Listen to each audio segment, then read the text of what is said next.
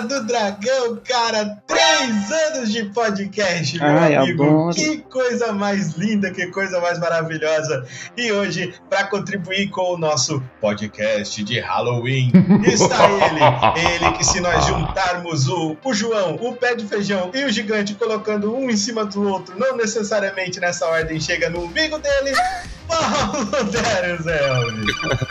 Fala aí, rapaziada, tudo em cima. Pô, é um prazer estar aqui com você, cara. Muito obrigado pelo convite e muito obrigado pela presença aí, Jardim. pra Tamo quem, quem não junto. conhece, isso daí não é raiz, né, Paulo? Ah, não, não vou nem dizer isso, né, cara? Eu tô meio sumidinho, mas quando dá a gente aparece, cara. O negócio tá tão louco aqui. Eu tô tentando pensar um negócio pra apresentar você e meu, minha mente não funciona mais, cara. Estamos É. aqui com um lindão um maravilhoso, nosso apresentador, Rick Obardo. Aê, rapaz! Sim! Invicto, Paulo! Sem faltar um sábado durante três anos, Paulo da Reserva. É verdade. Olha aí, cara. Único sábado sem faltar, sempre com alguma coisa pra apresentar aqui pros tocuzudos de plantão do melhor, do maior, do inanimável podcast, cara, da galáxia, o Toca do Dragão, exatamente. Você que Isso que é comprometimento, hein? Tem cara aí que não aguenta nem fazer, sei lá, flexão todo dia. E o Richardinho chega brincando e mostrando como é que se faz as coisas de verdade, cara. Aí, ó, tamo junto, isso é que importa, cara. E hoje nós vamos falar, Paulo, sobre o aniversário do Toca do Dragão. Vamos falar umas coisinhas aí pra eles, né, Paulo? E também vamos falar, Paulo, sobre relatos dos nossos ouvintes de Halloween, Paulo. Olha que maravilha. Relatos, então se é relatos, é uma coisa que aconteceu, né? Exatamente. A história foi, foi narrada da seguinte forma: pedir pra eles coisas que aconteceram com eles, pessoas que eles conheciam ou lendas da cidade dele. Hum, isso é interessante, hein, cara? Perigoso, mas interessante. Exatamente, muito interessante, Paulo. E hoje nós iremos ouvir esses relatos. E também temos que lembrar eles que eles estando ou não no Halloween, cara, no Samhain, já explicamos a origem do Halloween no primeiro episódio aqui do Toca do Dragão, quando eu falava com um balde em cima da cabeça. Oi, patrãozinho, nossa. Quanto tempo que eu não apareço. Só colei para avisar o pessoal que você, ainda meio que parece que está com um balde na cabeça. Mas isso é culpa do ruim Dous, e não sua. Toca do Dragão Forever e pau no cu do Bill Gates. E sim, já falamos aqui sobre várias coisas no Halloween. E hoje nosso tema vai ser, novamente, as lendas que o povo conta, que é super bom que a gente tem aqui no nosso podcast. Lembrar vocês que não importa se vocês estão ou não fazendo aí por doces ou travessuras, o Toca continua nas redes sociais. Sim, siga o Toca do Dragão no nosso Instagram, mas também estamos no Facebook, estamos no Twitter, estamos no YouTube, estamos também na Twitch, temos também o nosso TikTok. Vá lá, siga o Toca do Dragão em todos os lugares horripilantes da internet. Estamos também disponíveis nos principais reprodutores de podcast dessa internet de meu Deus, o Anchor, sim! Mas e também estamos nele o Spotify, o Cashbox, o Apple Podcasts, o Google Podcasts, o Amazon Music Prime e muitos, muitos outros. Você ouve o Toca do Dragão naquele que achar mais bacana e mais assustador. Hoje também temos que lembrar vocês da nossa horripilante campanha do Catarse Burro, sim, ela que a partir de cinco reais mensais, Paulo Deruzelvi, menos do que um, deixa eu ver, menos que uma cabeça de abóbora entalhada no seu quintal. Menos que um pacote de, de balinha Tatibelo, cara, pra você dar na. Já que não tem Halloween aqui, né? É Que ali verdade. das crianças ali, mas bem perto, né? A data. É né? parecido. É perto da data, né? É bem pertinho, é um é, É dia bem 12 pertinho. e o outro é dia 31. Olha aí, então. É menos do que um pacote de Sete Belo, porque eu vi esses dias, então tenho certeza que é.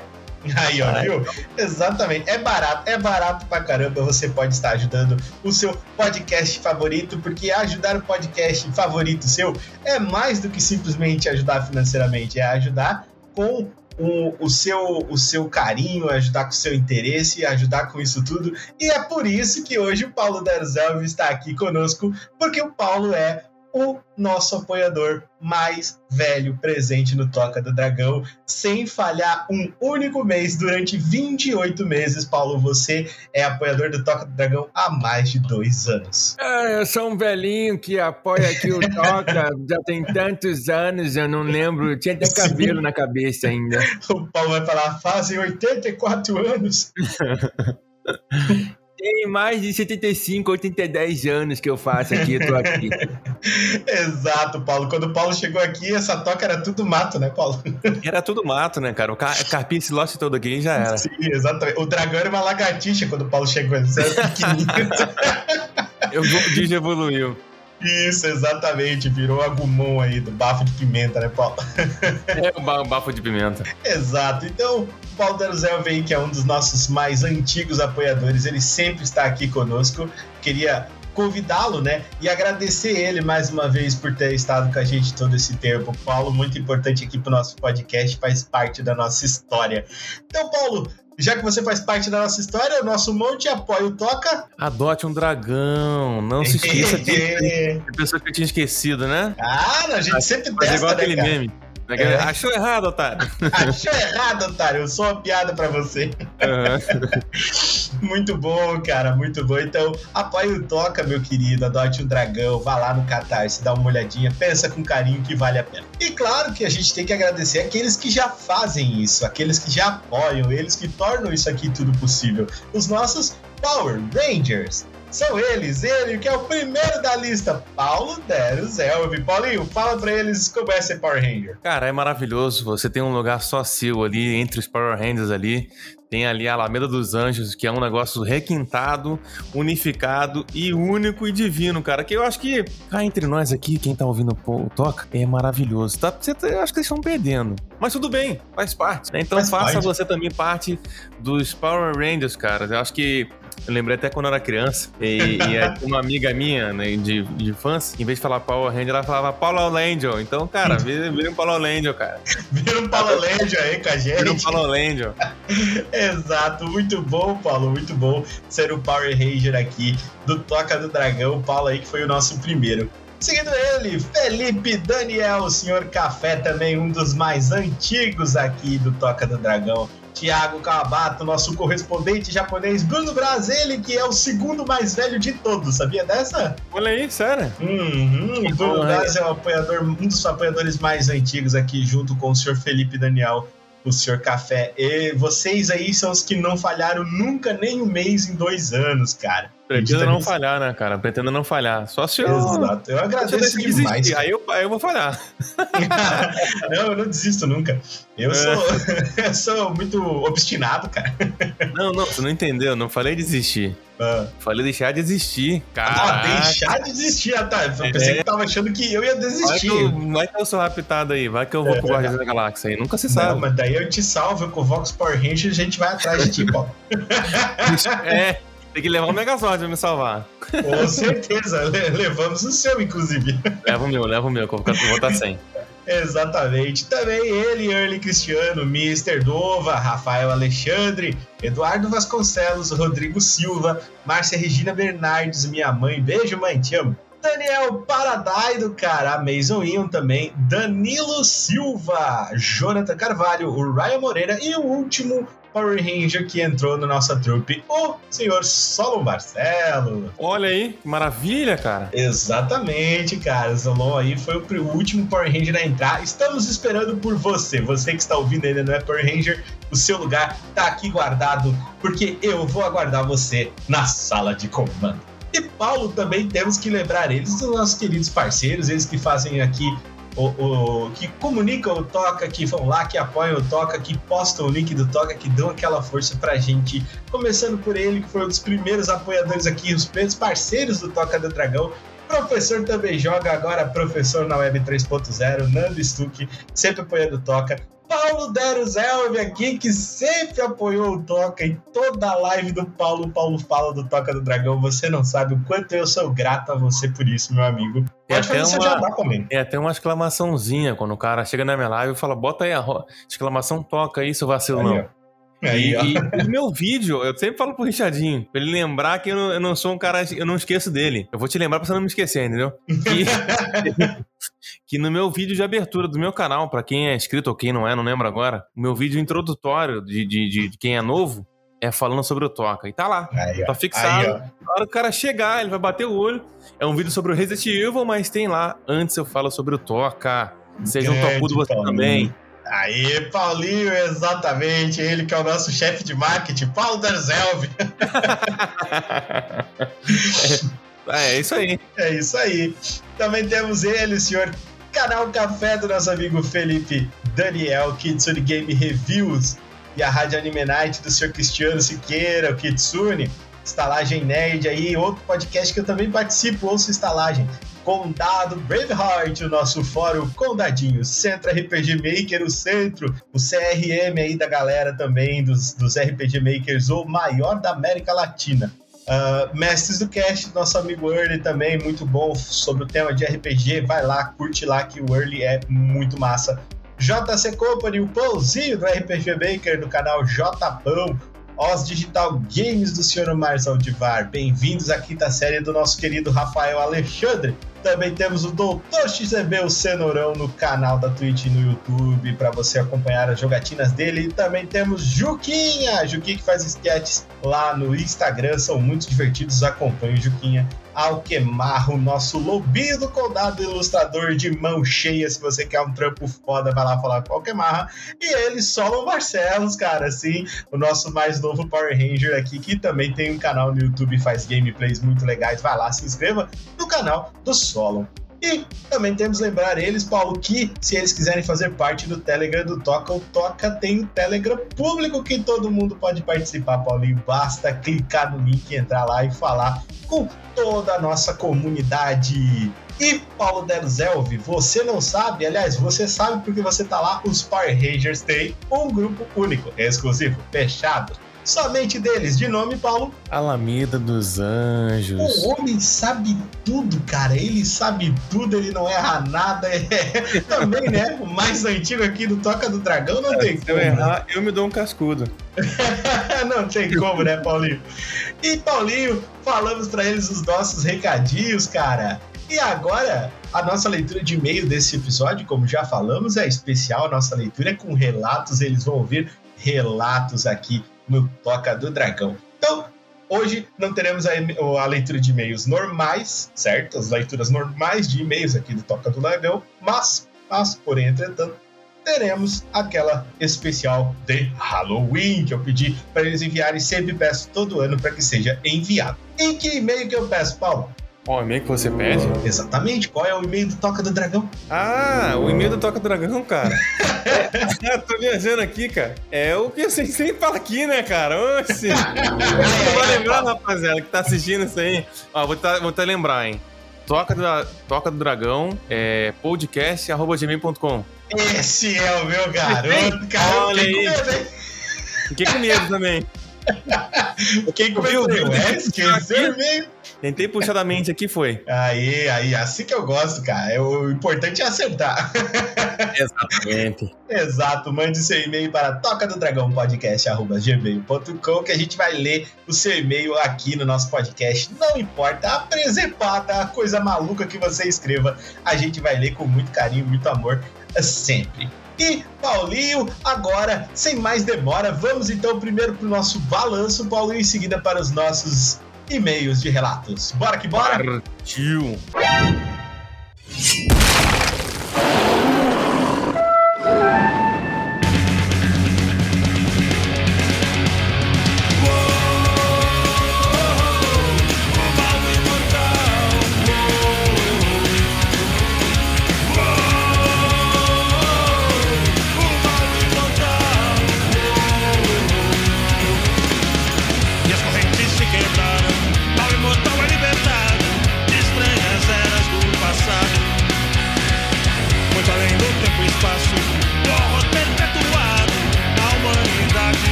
Você que não sabe, todo ano o Richardinho, o Bardo, o Rick o Bardo aqui, eu pego todos os, os é, as métricas relevantes e falo para vocês o que está acontecendo no podcast, por quê? Porque toda vez que o podcast aumenta, toda vez que o podcast cresce, é por causa de você que está ouvindo. Exatamente.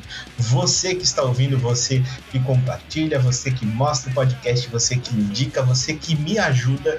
Isso aqui é uma vitória tão minha quanto sua. E eu espero que você se sinta muito feliz em ouvir o que a gente vai te dizer agora. Começando, Paulo, pelo seguinte, cara: três anos de podcast do Toca do Dragão, sem falhar nenhum sábado. 125 episódios do podcast principal, A Toca do Dragão. Caramba, cara, olha, olha o número, olha onde chegou, olha o empenho e a dedicação. Eu tava até né, vendo. Paulo? Sim, eu tava até vendo o meu canal. Eu tenho um canal, né, do, de 2015 e tem, nem, não tem nem 300 vídeos. E o Richardinho aí, já praticamente de comprometimento, é muito melhor do que eu. tem nem comparação. eu tenho mais de, três, mais de cinco anos aí, não chegou nem perto. Mas vai, agora gata. Paulinho, Ah, Paulinho tem um canal super legal, super divertido.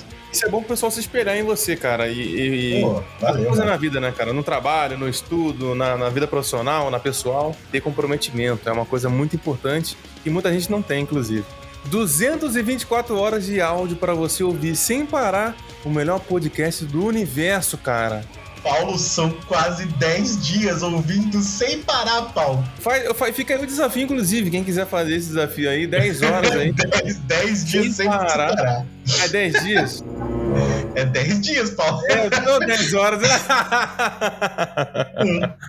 então fica o 10 horas, desafio. Paulo.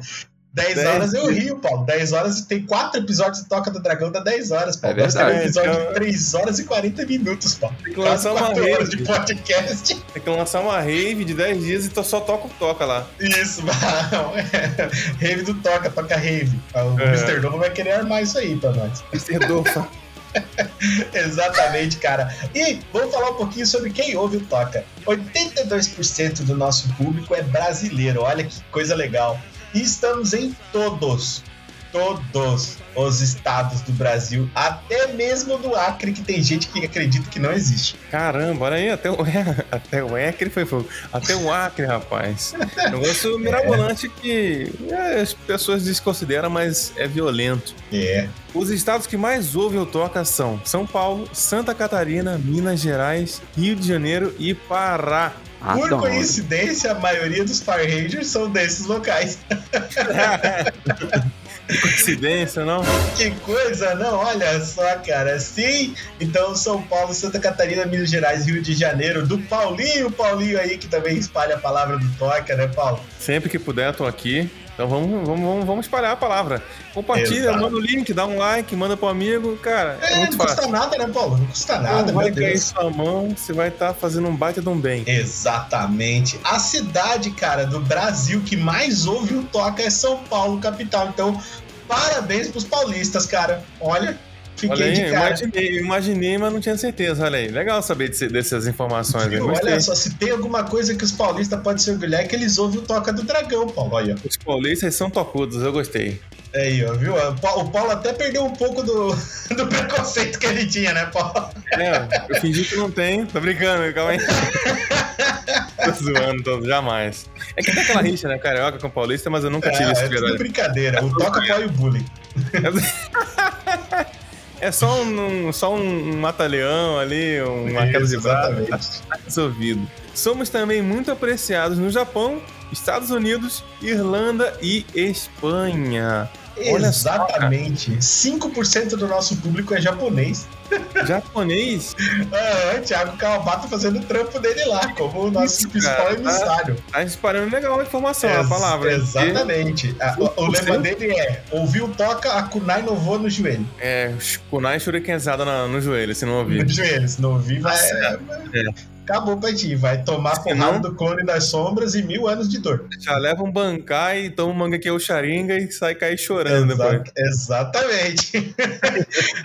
Inclusive, Paulo, nós temos ouvinte até mesmo nos lugares mais distantes do mundo, cara. A nossa toca chegou, pra você ter uma ideia, na Rússia, no Azerbaijão, no Kuwait e até no Sudão, mano. Caralho. Ah, tá brincando comigo. É sério isso? É sério isso? Que o isso, pessoal lá ouvindo Toca do Dragão da Rússia lá, em cima dos, dos Cara. ursos andando do lado pro outro, tá ligado? Aham, cara. Pô, isso aí é curioso demais, né, cara? Azerbaijão, Imagina o cara dentro do tanque dele ouvindo Toca do Dragão, pô. ele tá lá, né, tomando, tretando lá e, e aí ouvindo toca. sempre tá tretando, né? Russo sempre tá tretando com alguma Sempre tá coisa. tretando. Ou é no trânsito, ou é na- em qualquer lugar, tá lá. Exatamente. Chegamos em mais de 15 mil downloads, com mais de 2 mil ouvintes, cara. Olha Isso só. é bonito, cara. 15 Coisa mil downloads. O pessoal fala assim, ah, mas pô, 15 mil downloads talvez não seja tão assim, pô, já vi gente que tem 2 milhões, não sei o que, cara. E pra tu ter uma ideia, 15 mil downloads com uma média de 2 horas e meia de podcast, meu irmão, quem para pra ouvir alguém falar durante duas horas, Paulo? É difícil, não é muito comum não, tá? Exato, cara. Então nós temos um público muito fiel, muito bom. Eu amo muito vocês, vocês são foda pra caralho. E eu espero que a gente triplique, quadruplique, quintuplique esse valor até ano que vem. Eu conto com vocês pra isso. E também, Paulo, tem as séries aqui no podcast que são os quadros que a gente divide, né? Que mais fazem sucesso com o público são Lendas Urbanas, que a gente já fez dois, fizemos um ano passado, fizemos outro agora, que tá muito massa, falando do bebê diabo, muito legal. Ah, também Game Dev, onde eu trago o pessoal que desenvolve jogos aqui para falar como é a experiência deles em desenvolver jogos. Episódios especiais, que são aqueles que a gente pega e faz um treta, faz um Dia dos Namorados, faz um Natal, eles gostam muito desses episódios. Criptozoologia, esse aqui é pancada, né, cara? Que a gente pega é, monstro, criatura, né, Paulo? E fala tudo que tem sobre eles, é muito legal, né, Paulinho? Esse é maravilhoso, cara. Não, não tô dizendo que os outros não sejam, mas esse também é, Esse é top muito bom, demais. né?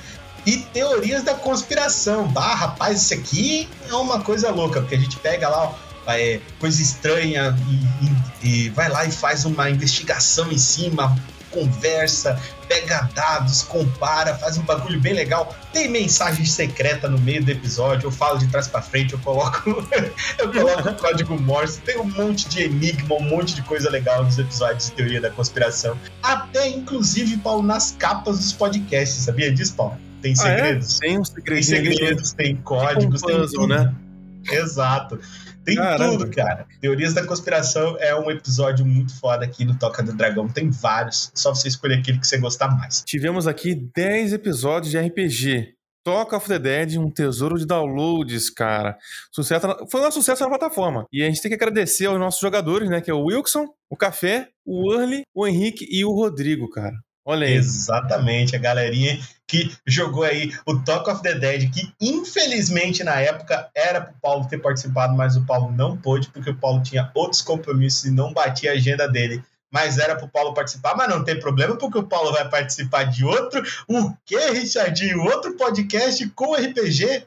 Exatamente, outro podcast com RPG. E vamos dar uma dica para eles do que vai ser o RPG, Paulo. Uma dica, não vamos falar do que, que é, Paulo. Eu vou dar uma dica e você vai, você vai se ligar na hora sobre o que, que é o nosso, vai ser o nosso podcast, sobre o que vai ser o nosso RPG, porque você já tá ligado, já faz parte, Paulo. Mas a Uhum. dica para eles é a guerra. A guerra nunca muda. A guerra nunca muda. É, realmente, tá vendo Ex- que até hoje não mudou, né? Exatamente. A guerra nunca muda. Posso dar, um, posso dar uma dica também? Pode, pode dar uma A dica dica é muito mais, muito mais entregadora. Pode ou não? Pode. Olha lá, hein? Depois qualquer coisa você edita aí, você corta. Vai que não fica legal. É, se, for, se for muito, muito, muito assim, eu vou botar de trás para frente. Isso, eu acho que vai ser isso aí. Essa vai ficar de trás para frente. Se você gosta aí dos enigmas do Toca, corra atrás para descobrir o que o Paulo falou. Já até se imaginei que ia ficar. É, exatamente. Então eu quero que eles procurem aí por War. War Never Changes. Oh, olha aí, que maravilha.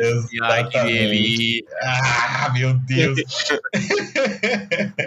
e sim, cara, o primeiro episódio do Talk of the Dead já teve mais de 300 downloads. Na primeira semana, Paulo, hoje ele tá em mais de 600 downloads. Só esse episódio. Caramba! Tem quase 300. três horas, Paulo, de edição com gente com a gente interpretando, rolando dados, zumbi, zumbi grunhindo, tiro, sirene, helicóptero. Quando a gente toca, é mais de 300 downloads. Ai, que Mais de delícia. 300 downloads! Exatamente, cara. Então pode colar lá que é sucesso nosso RPG. Atualmente o RPG possui mais de 18 horas de conteúdo, pra quem não tá sabendo, com as aventuras às avessas, sustos, tiroteios, cachorros, mistérios, ninjas e pessoas andando descalças no apocalipse zumbi. Isso- isso, isso- acontece no Talk of the Dead. Você vê o nível do negócio, né? Vai do, do, do zero a 100 em dois segundos. Acho que é mais rápido que tempo. Nossa, Paulo, vai entrar um novo episódio, né? O episódio vai entrar aí em vigor, episódio 11, episódio 12, onde eles vão encontrar uma parada, mano. Mais uma parada que eles, Oh, eles vão ralar tanto, Paulo.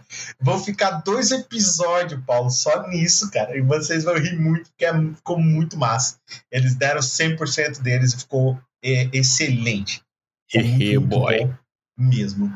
E claro que temos que falar também do nosso canal no YouTube, agora o canal do Rick, que já chegou em mais de 300 inscritos também, fazendo gameplay de jogos indies, incentivando e prestigiando a comunidade game dev brasileira. Exatamente, estou lá fazendo isso, Paulinho. Olha que maravilha. Isso aí é coisa que tem muita gente que não dá importância, né, cara? E eu acho bem legal tratar esse, esse assunto, né? O pessoal que é desenvolvedor brasileiro e de jogo. Eu acho que é um negócio que muita gente gosta e vale a pena ser falado, com Exato. toda certeza. Inclusive, Temos- Paulo, deixa, deixa eu te contar uma coisa engraçada, mano. Conte. Eu tava uma coisa engraçada. Mas eu estava conversando com um camarada, daí eu falei, porra, cara, meu, eu tenho 300 inscritos no, no meu canal, mas feliz, tá ligado? Feliz, assim.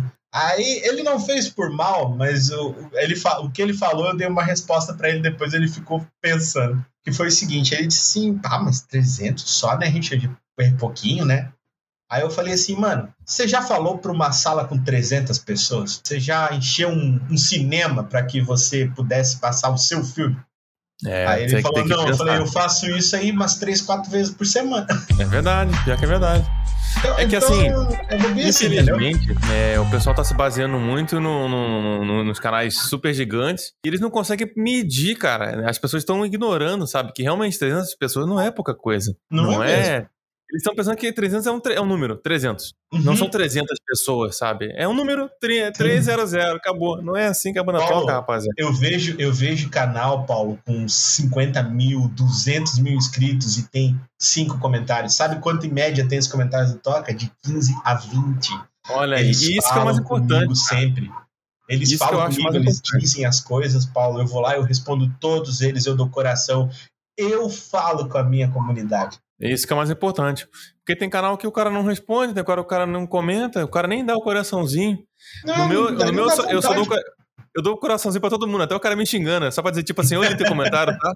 Mas não vou te responder. Toma um pouco de amor pra esse teu ódio aí, ó. Não, aí, seu safado, cala a boca e fica de boa aí. Eu só dou o Isso. coração, tá ligado? Paulinho, Mas é- os e-mails, isso. Já, a gente já teve aqui mais de 268 e-mails lidos e respondidos com muito carinho aqui no nosso podcast. 95 só foi nesse ano. Só nesse ano foi, né? Ó, meu português. Exatamente. Indígena. A- A, a galera, Paulo, sentou-lhe o dedo no teclado com gosto, Paulo. Fizeram o bagulho, ficou muito bonito mesmo. E claro que isso ia se converter em coisas boas pra eles, né, cara? Por quê? Porque todo ano o que, que o Toca faz? O Toca dá prêmios pra quem envia e-mail aqui pro Toca do Dragão, Paulo. E os vencedores, Paulo, dessa temporada de 2022 foram eles, Paulo. Em terceiro lugar, Felipe Daniel Lopes com 45 Bitcoins. Se você não sabe o que é Bitcoin, é a nossa moeda, nosso, nossa moeda de, de, cri- nossa Mas- criptomoeda, Paulo. É, criptomoeda, hein? A nossa criptomoeda é o Bitcoin, né? É o, inclusive, para você que nunca viu, é, é, o- é uma moeda de ouro em formato de butico. São os Bitcoins, né? E elas valem mais do que, do que dinheiro, porque elas valem amor. Então são 45 Bitcoins com o senhor Felipe Daniel Lopes. Em segundo lugar ficou ele, senhor Henrique Merces, com a quantia de 120 Bitcoins, cara. Mandou e-mail pra caralho. Mandou muito e-mail, muitos e-mails bacanas. E tem mais ainda na caixa pra ler para ano que vem. Já tá com uma boa vantagem, hein, viu? Você aí que quer ocupar o lugar do, do Henrique Merces, vai ter que correr atrás, hein? Manda e-mail. E manda e-mail. E pela terceira vez, cara, em primeiro lugar, a terceira vez consecutiva está ele, Mr. Bova, o nosso campeão, rei dos e-mails aqui do Toca do Dragão, cara. Ganhando em primeiríssimo lugar com 165 Bitcoins. Meus parabéns aí pros três, três vencedores. É, é, é, muito bom ver esse pessoal empenhado aí. E eu acho até, tem uma teoria também, eu sempre crio minhas teorias, né? Eu acho Sim, que o vencedor, claro. quando ele acorda, a primeira coisa que ele faz, ao invés de escovar o dente, né, tomar água, ele escreve um e-mail. E aí chega Exato. aqui pra gente. O dia, o dia dele começa com dois e-mails frescos pela manhã. É isso que ele faz. Exatamente. Vai começar o dia bem. Exato. Agradecemos a todos, Paulo, que participaram esse ano aqui na nossa leitura de e-mail e contamos com esses mesmos participantes e muitos outros. Você aí, amigo ouvinte que está ouvindo Toca do Dragão, quem sabe pela primeira vez, venha, cara, participar. Vem ano que vem que já começa a batalha. A batalha começa ano que vem, começa de novo aí, para ver quem manda mais e-mails aqui pro Toca do Dragão. Então, esse foi o nosso balanço geral, Paulo. Agora nós vamos ler os e-mails dos relatos. Paulo, eu preciso que você preste 100% de atenção em todos os relatos, porque você, Paulo, você ficou incumbido de um trabalho muito difícil aqui no Toca do Dragão. Uhum. Você vai escolher um desses e-mails que eu vou ler, qual que você achar mais legal, qual que for mais assustador, qual que foi o melhor de todos. E essa pessoa, Paulo, ela vai ganhar uma key na faixa de Kamigami, cara. Kamigami, oh. jogo aí da Dream Stories, que é um Dream Studios, que é um parceirão aqui do Toca do Dragão, cara. São muitos parceiros nossos, o meu, meu querido amigo Ryzen. E ele cedeu aí uma aqui pra gente sortear, pra gente dar de presente, na realidade, para quem ganhasse aqui o nosso e-mail. E eu vou deixar você, Paulo Incumbido, de escolher qual foi o que mais te agradou, beleza? Beleza, pode deixar que eu serei totalmente imparcial e vou escolher muito bem. É isso aí, então, Paulinho, vamos para o primeiro e-mail da noite. Começando com o e-mail de Halloween especial dele, senhor Henrique Camargo, o primeiro a enviar, Paulo. Ele começa o seu e-mail da seguinte forma: Bom dia, boa tarde ou boa noite, queridos amigos dracônicos e para os ouvintes que estão ouvindo do Toca também. Olá, senhor Henrique, boa noite falar igual aquele cara lá, o. o... Aquele cantor lá, o Cassino. Boa tarde, boa noite! É só isso. ai, ai, este é o e-mail. É um e-mail fantasma. Brincadeira à parte. Ele continua. Tenho muitos relatos para contar, pois a família da minha mãe vivia no sítio. No entanto, hum. quando nasci, meus pais já estavam vivendo na cidade. Só sei e em sítio nunca vi tanto relato na minha vida de assombrações. Por isso, chego a pensar que o sítio do Pica-Pau Amarelo, que contém as lendas do folclore brasileiro, foi feito nesta pegada de ser em sítio em homenagem a todos os relatos deste pessoal. Concordo, provavelmente. Ele mandou três, olha que legal. O primeiro é o relato da minha mãe. Ela conta que sempre quando dormia no sítio à noite, às vezes ouvia barulhos como se estivessem cavalos andando de um lado para o outro, para fora de casa. Meu Deus, com tá carroças, caralho. Tá maluco? Só que a minha avó, ao abrir a janela, não via nada. Ih! Rapaz do céu. Parece que falaram que até jogavam um balde de água na janela, mas não parava o barulho. Eles jogavam água de, de cima da janela pra ver se o barulho parava, cara. Sabe o que é isso aí? É os Cavaleiros do, do, da, da, da, da, Neve lá do, do The Witcher, cara. Ter... A, a, a, Caçada Selvagem, pensei que é. ia falar que era os Cavaleiros do Zodíaco, pô. Podia ser também, né? Mas eu acho que é a Caçada Selvagem, cara. Cuidado, hein? Os caras lá tentando salvar a Saori e de repente um balde d'água. Assim. Ele ah. vai para o segundo relato. O segundo relato é do meu avô, que já faleceu.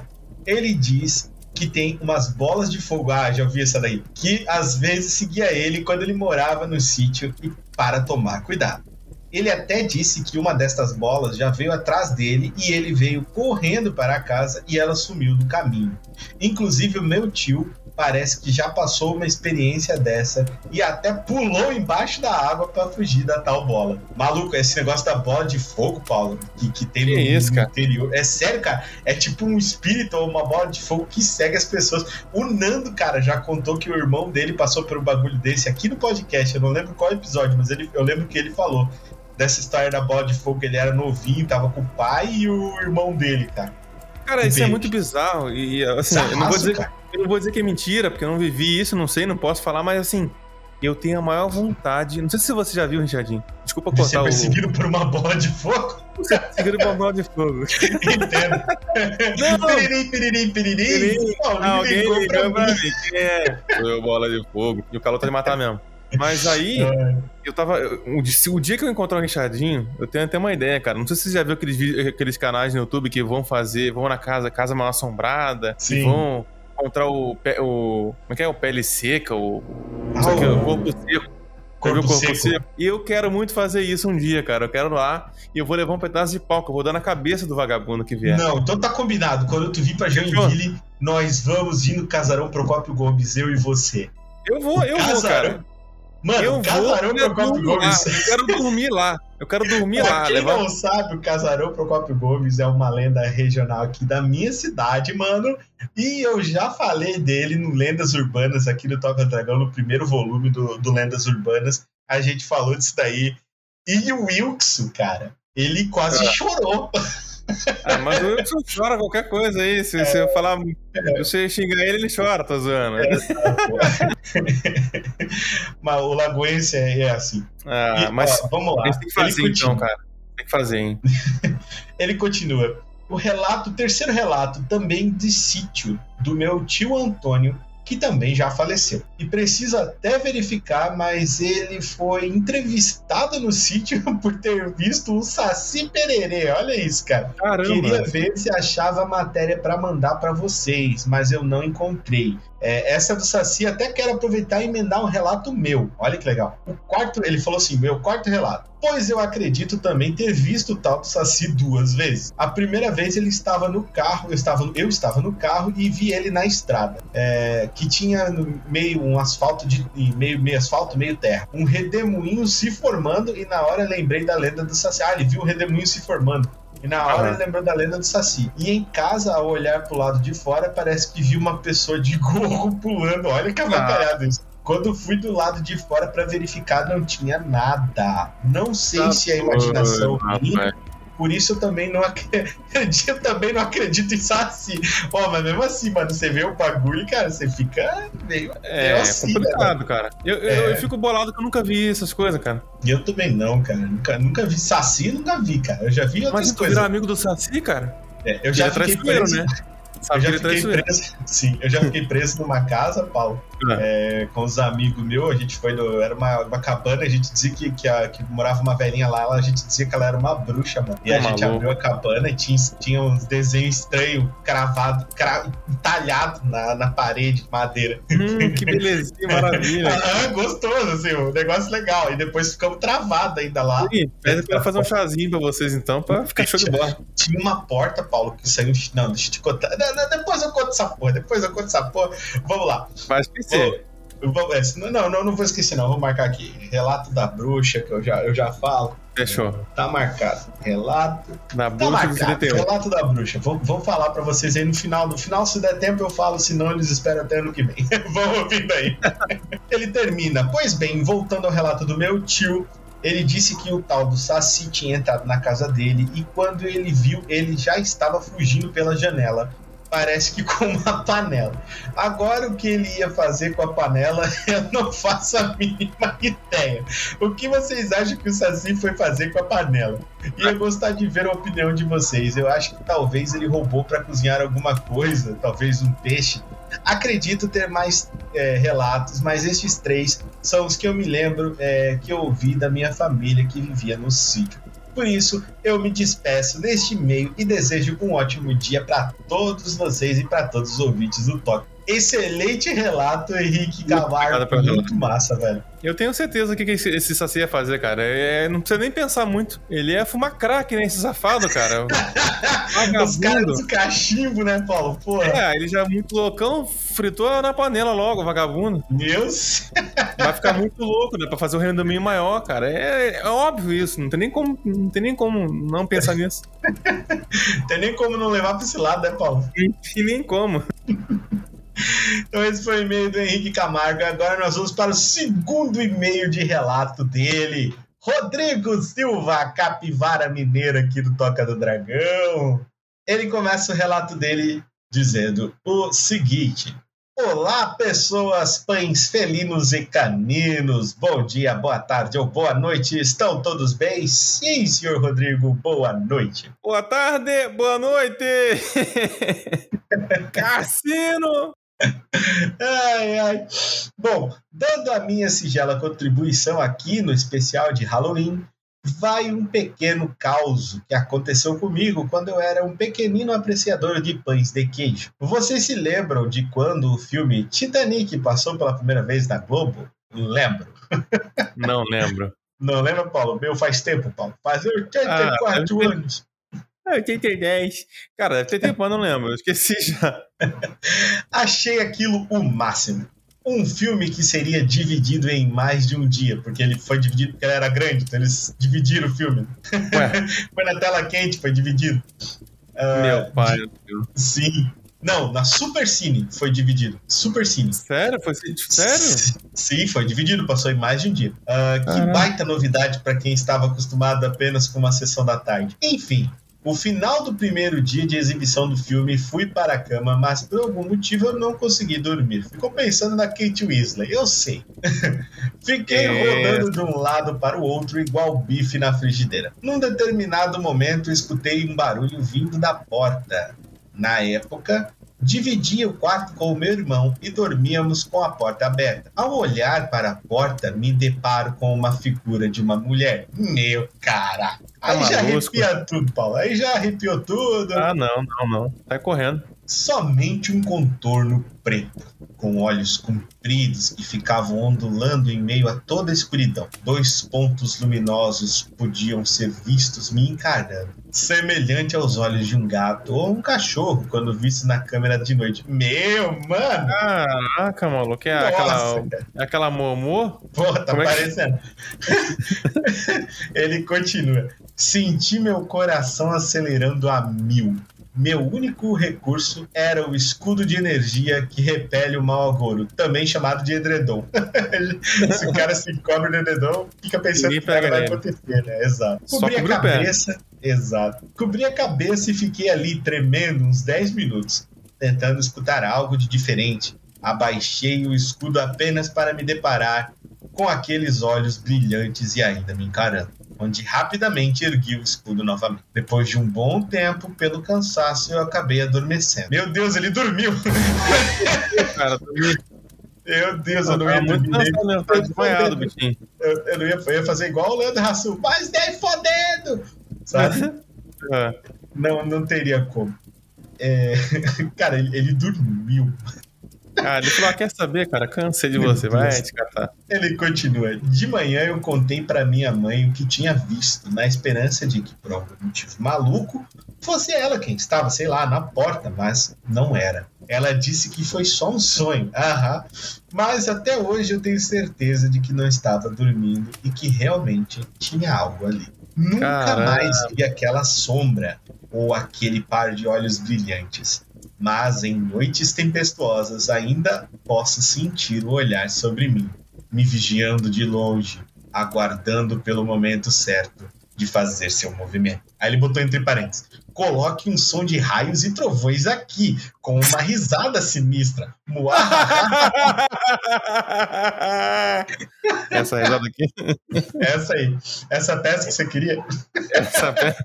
Ele já tá, já tá, ele, ele manda e-mail já pensando no, no, no, em tudo, cara. O cara já é, é, o Rodrigo é outro, outro Snipes. Ele é, ele é outro Wesley. Wesley, outro Snipes. Wesley, outro Snipes. Tá, essa última parte foi só uma brincadeira, mas o resto é tudo verdade. O que o Titanic tem a ver com tudo isso? Não faço a menor ideia. Só lembro porque foi o que eu assisti naquela noite antes de dormir. Bom, no mais é isso. Que o Toca do Dragão continue chegando cada vez mais onde nenhum homem jamais esteve. Já falei várias vezes, mas não vou cansar de repetir nunca. Você é uma pessoa incrível, Rick, com seu alto astral sempre ativado, não importando os intempéries. Você não, você não tem ideia do quanto diversas pessoas podem dar, é, nem que seja um breve sorriso, esquecendo dos problemas do dia por apenas por escutá-lo. Obrigado, mano. Caramba, que legal, isso, hein? que isso, valeu, Rodrigo. Valeu, irmão. Obrigado. Agradeço muito. Um forte abraço a todos, bebam água e nos vemos na próxima. Valeu e falou! Alô! Cara, esse aqui me deu É, arrepio, mano. rapaz, essa, essa momô aí olhando pelo, né, ali na porta. Você Paulinho. tá maluco? O do Saci ali, do, do, do, do nosso amigo Henrique Camargo, foi muito legal. Mas assim, eu fiquei pensando, é que assim, é uma, como é uma criatura mística, é- é- talvez eu quisesse conhecer ela, porque não é uma criatura mística conhecida por ser maligna, é uma criatura zoeira, tá ligado? O Saci. É, o Saci, ele é uma criatura zoeira. Se eu fosse É. conhecer o Saci e ele, né, cara, o que eu poderia fazer nele é dar uma rasteira, né? Aí acabou. Ia ser fácil também, inclusive. Mas Dá-lhe assim, uma é, exatamente. Em terra de Saci, quem dá voadeira é rei, né? Exatamente. Então. Meu pai. então. Meu Deus do céu. Então, eu ia ficar aí, assim, encarnado pra conhecer o Saci. Agora, esse bicho aqui do Rodrigo, eu não fazia muita questão de conhecer, não, pô. É, porque é um bicho que tu não tem nem noção, né? Tem as teorias da conspiração aí do Saci. Agora, dessa mulher do olho brilhoso aí, nunca ouvi falar. Então você não vai nem querer ter Sim. papo com ela. Nem querer ter papo. E não é só isso, o Henrique, ele gostou tanto de mandar e-mail que ele mandou mais um. Ó, beleza? Exatamente. Ele mandou outro. Olá, ele começa neste dia frio e úmido, onde a noite silenciosa de lua cheia é quebrada com um uivo de lobo e não é o Alquemarra. Esta noite, onde seus amigos mortos voltam para puxar seu pé e adoram te sacanear e nos ver borrando a calça de medo e ainda fazem uh, enquanto o vento bate nas árvores lá fora. Que o homem sem cabeça cavalga assustando, tendo visões de estar em mãos de jogadores de NBA que não temem a morte e jogam sua cabeça na cesta de três pontos. E os moradores correm assustados, pois tem um pato fantasma atacando eles e procurando seu dono. Sim, Ué. é nesta noite assustadora que venho desejar a vocês feliz Halloween antecipado. E a quem estiver lendo e-mail também, a esta pessoa. E, e mais quem estiver aí. Opa! Opa, Olá, tudo bem? Opa, ele botou. Será que era um fantasma? Bom, seja como for, um ótimo dia para o fantasma também. Tá pensando que você é um fantasma? Você não é um fantasma, Paulo. Eu te classificaria como titã, Paulo. Eu acho que É. é mais certo. Quem sabe daqui a uns anos aí vira um fantasma, um fantasma de, de titã. Agora, por enquanto, não. Isso, por enquanto não. Meu relato neste quarto sombrio com os amigos fantasma que querem me sacanear é sem brincadeira alguma de um fato que já deve ter acontecido com todos e às vezes até você. É, você está dormindo sozinho e sentir que alguém tocou seus pés. Mano, isso dá uma agonia da porra. Cara, Eu- encostou no. É, isso aí é sagrado, né? O pé é sagrado, Cara, sabe? Uma disso? vez, cara, eu tava dormindo, daí eu tava com o pé assim pra fora, cara. A galega se levantou e ela bateu no pé. Maluco, quase que eu dei o round kick na boca da galega. Meu pai do céu. Exatamente. Eu, no caso, também já senti que tinha alguém que pulou embaixo da minha coberta e parecia ter pulado nas minhas costas. Credo! Credo maluco? essa porra. Não. Só que virei de lado e parece que aquela coisa pequena sumiu. Já senti também como se alguém quisesse levantar a coberta, mas não conseguia. Já vi também ao dormir uma grande luz que parecia ter vindo de fora, atravessando a parede. Caralho, mano, isso daí, tá isso daí.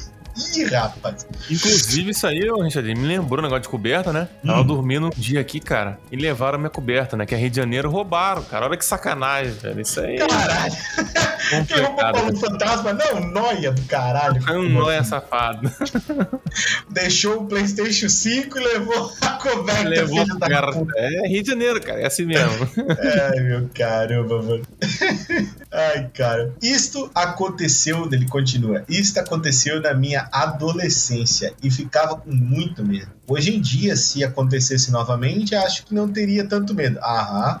Sim. Por isso que brinco que talvez sejam os amigos que se foram querendo sacanear a gente e rindo um do outro, falando: consegui pegar este viado agora.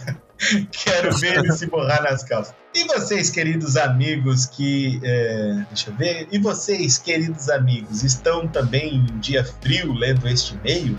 O vento perambula lá fora do podcast, como se chamam os seus nomes, sentem também que os amigos fantasmas já estão lá te sacaneando também de noite? Ou tiveram alguma coisa parecida ao dormir? Sim, já tive várias vezes. Me despeço de todos desejando um feliz Halloween antecipado, aonde coisas piores do que fantasmas aparecem em alguns lugares que são capetinhas em formas de guri, fantasiados com seus narizes catarrentados de abóboras ou cenouras, pedindo doces ou travessuras, e vinhos já no bico do corvo, e velhinhos já no bico do corvo, que atendem à porta de, de bengalinhas e tremendo, temendo um chute no saco. Dão docinhos para elas, é, ou senhoras bondosas ainda, que tanto no botox, de que de tanto botox na cara parecem algo assustador e as crianças olham e saem correndo, achando que é uma casa do mal assombrado. Sim, tá neste clima de Halloween eu me despeço de vocês. Cara, isso aí que ele, que ele narrou, mano, de tu tá deitado na cama e de sentir alguma coisa, cara, com as mãos assim por cima de ti, tá tocando em ti.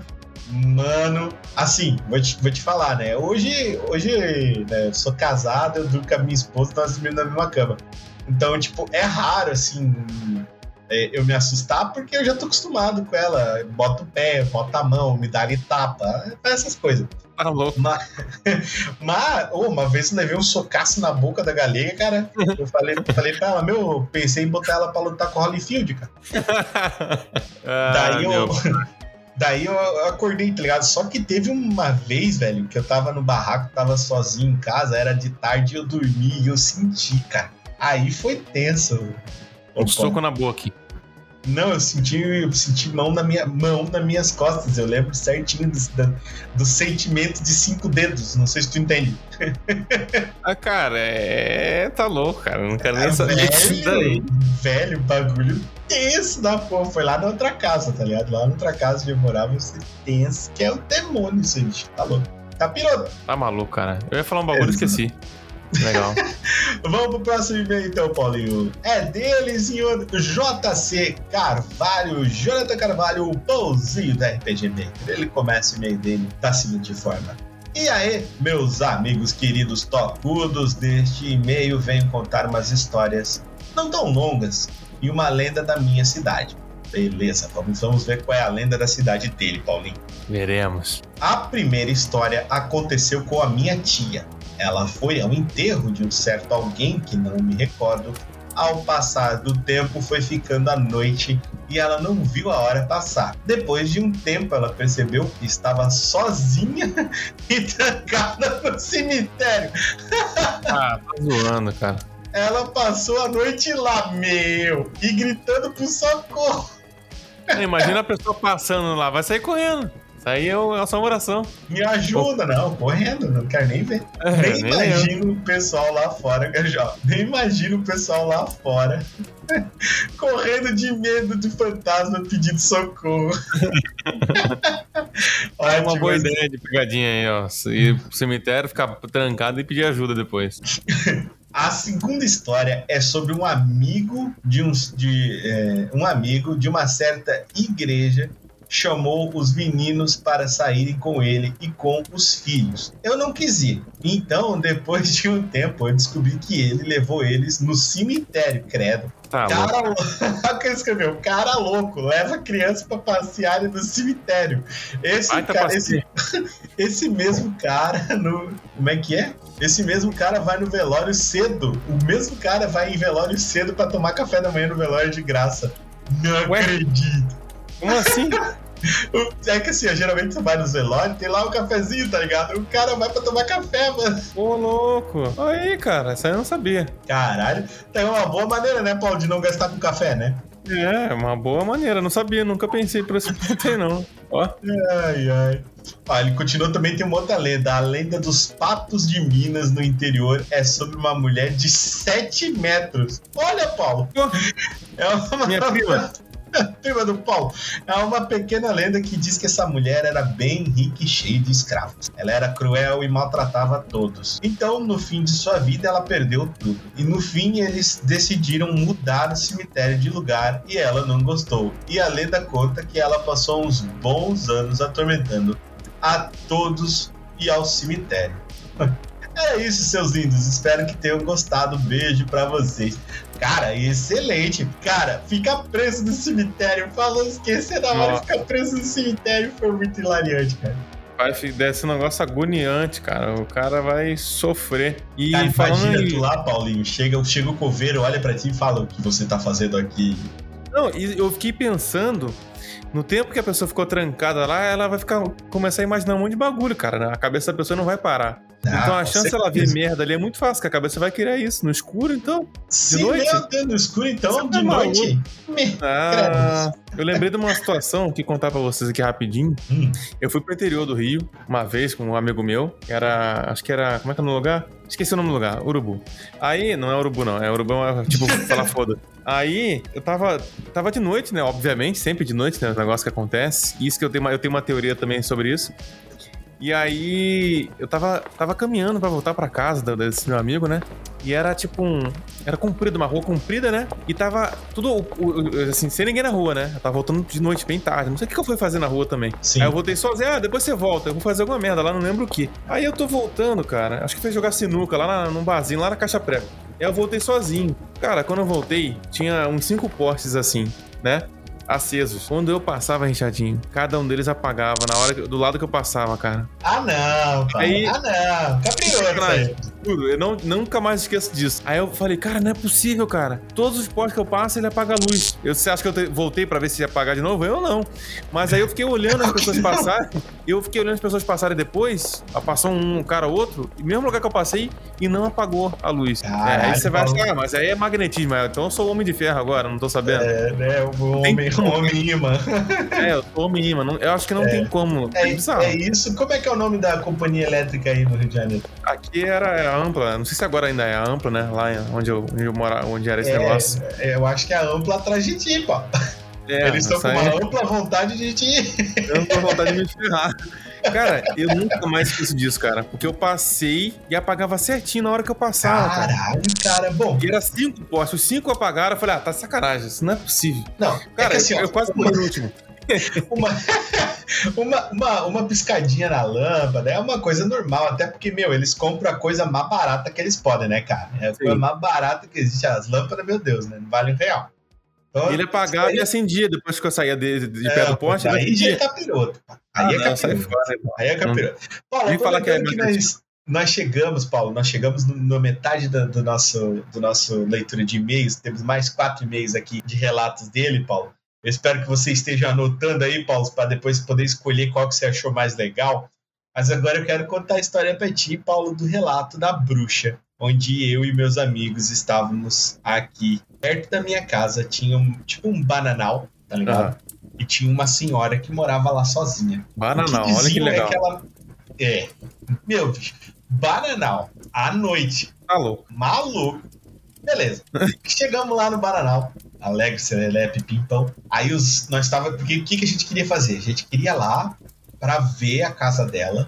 Porque todo mundo, todo mundo falava que, a, que ela era uma bruxa. Todo mundo dizia que ela era uma bruxa, uma bruxa, uma bruxa, uma bruxa, uma bruxa. Beleza, vamos lá ver a tal da, da bruxa. Chegamos lá, cara, é, era eu e mais dois ou três amiguinhos agora, não, não me recordo. Tinha o mais velho e a gente. Daí, tipo, a gente tinha seguido mais velho. Mano, nós lá no meio daquele bananal, andando, andando, andando. Nós andamos assim uma meia hora, velho. Daí chegamos e... na tal da cabana. Não, chegamos na tal da cabana. Já tava começando a perigar ficar de noite, tá ligado? Era tipo perto de umas 17 horas, 17, 18 horas. Tava, era inverno, então ficava sendo muito cedo, né?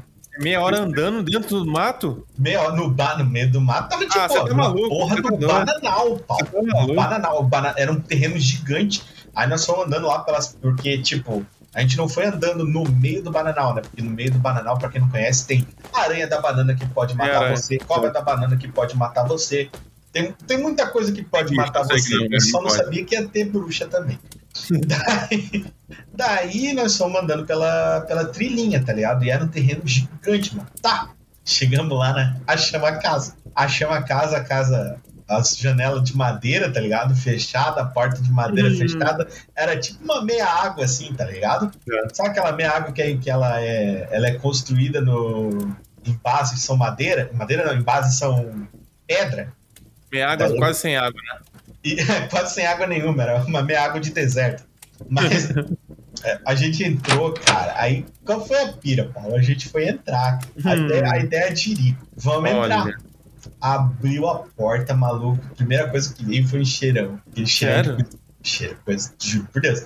Cheiro de coisa podre. Ah, tá louco. Tá, entramos. Cara, o assoalho, velho, era todo torto, piso torto, assim, tá ligado? Como se tivesse dado muito. Tinha, velho, uma cama Que? Tá. uma mesa, uma cama, uma mesa e uma cadeira na casa. Não tinha mais nada, não tinha geladeira, não tinha lâmpada, era só isso que tinha na casa, velho. Uma E tinha a cama lá, a cama tinha lençol? Como é que era a cama? cama, a cama tinha lençol, tava meio desarrumado, assim. Não Tinha lençol, tava meio desarrumado, se eu me lembro, né? Não era, tipo, arrumadinho, mas também não era aquela tipo... Ah, sim, Tava, sim. tipo, alguém deitou ali, tá ligado? Tá maluco. Mas A tava mesa- com poeira a cama? Não, mas a casa tava. A casa Não, a tava casa tá, mas a cama tava com poeira? Não, a cama. Pior que eu não lembro, cara. Agora Ah, não vou tá, te dizer isso. Mas eu lembro que a cama, tipo, parecia que tinha alguém que tava desarrumado. Beleza, vamos entrar. Entramos, olhamos isso daí que eu acabei de te falar. Aí achamos estranho, porra, uma casa não tem uma geladeira, não tem lâmpada, não tem porra nenhuma, tem uma cama e uma mesa, né? A gente, criança, ficou, tipo, olhando pra cara do outro. Vamos É. investigar a tal da, da, da casa. O bicho pega, o, o, o mais velho pega e tranca a porta, tá ligado? Ele Ah, não. tranca, tranca a porta, mas ele tava dentro, tá ligado? Ele trancou a porta com a gente lá dentro. Aí tá. mas, ah, mas ele falou assim: ó, vamos ver se a gente não encontra alguma coisa da, da bruxa aqui. Aí a gente começou a procurar. Ele foi indo, daí tinha tipo uma, um quarto. Tinha, era uma meia água e tinha somente uma divisão, tá ligado? E eu não sei o que, que era aquela divisão. E a gente foi lá, dele, dele falou assim: pô, vem aqui, vem aqui. E a gente foi, tá ligado? Chegou perto desse quarto, tava fechado, era tipo de madeira. E ele pegou, mano, e ele falou: Vocês estão sentindo esse cheiro? Aí a gente já tinha aquele cheirão podre que tinha entrado quando a gente abriu a porta. O cheiro vinha de lá, cara. Não. Tava fechada a porta, mano. E tinha, tinha, uns, tinha uns desenhos assim, feito com, com entalhe de madeira, cara. Sabe, tipo, quando você pega uma faca, só que não era tipo. Cara, é, é foda falar isso, porque a galera pensa que eu sou mentiroso. Mas não era, não era, não era tipo letra, tá ligado? Tipo, não era escrita, era tipo. Era tipo uma, uma, uma letra que ninguém conhece. Um, É, cara, é tipo uns, uns riscos assim, desconexos, tá Aham. ligado?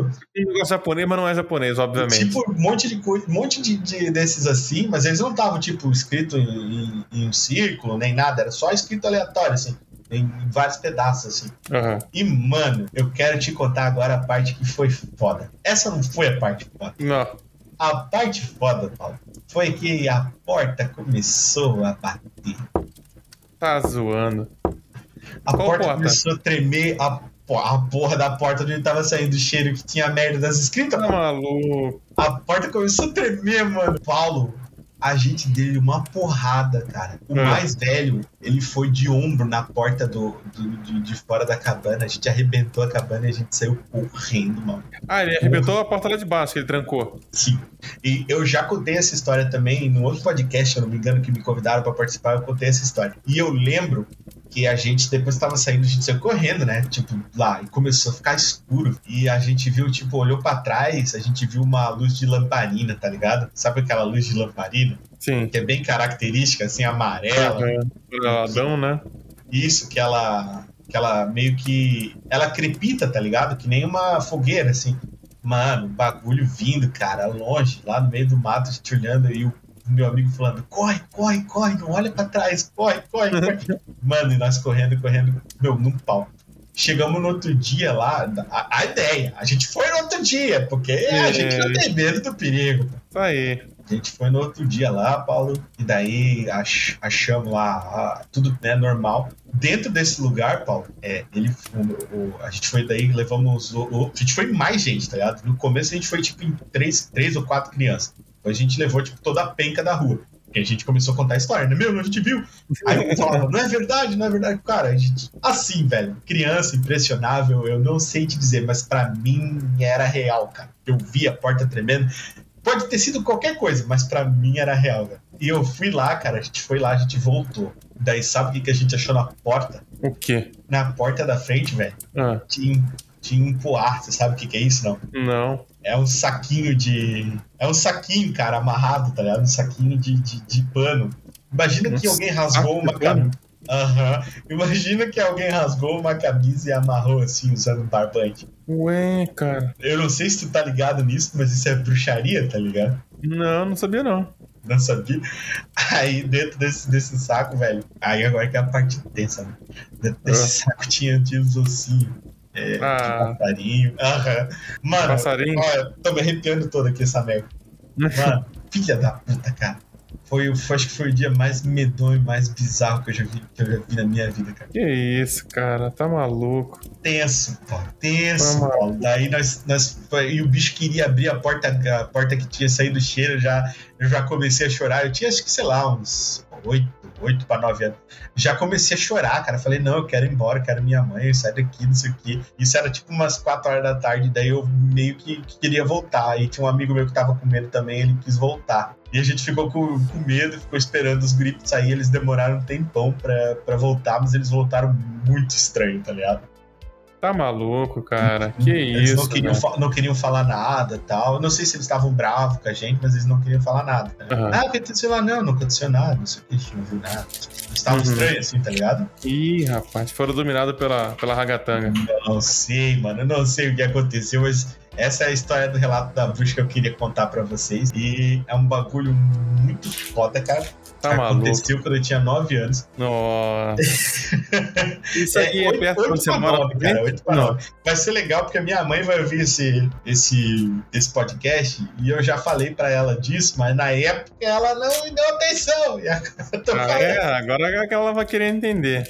Exato, eu tô te falando. Isso cara, é perto da tua casa atualmente ou não? É longe? Não era perto, cara, era mais ou menos longe, assim. Não era Não, digo muito perto, hoje, não, hoje. era outra rua. Não, hoje da minha é muito, muito distante. Ah, era então perto da rua da minha mãe. Eu tinha que ir lá.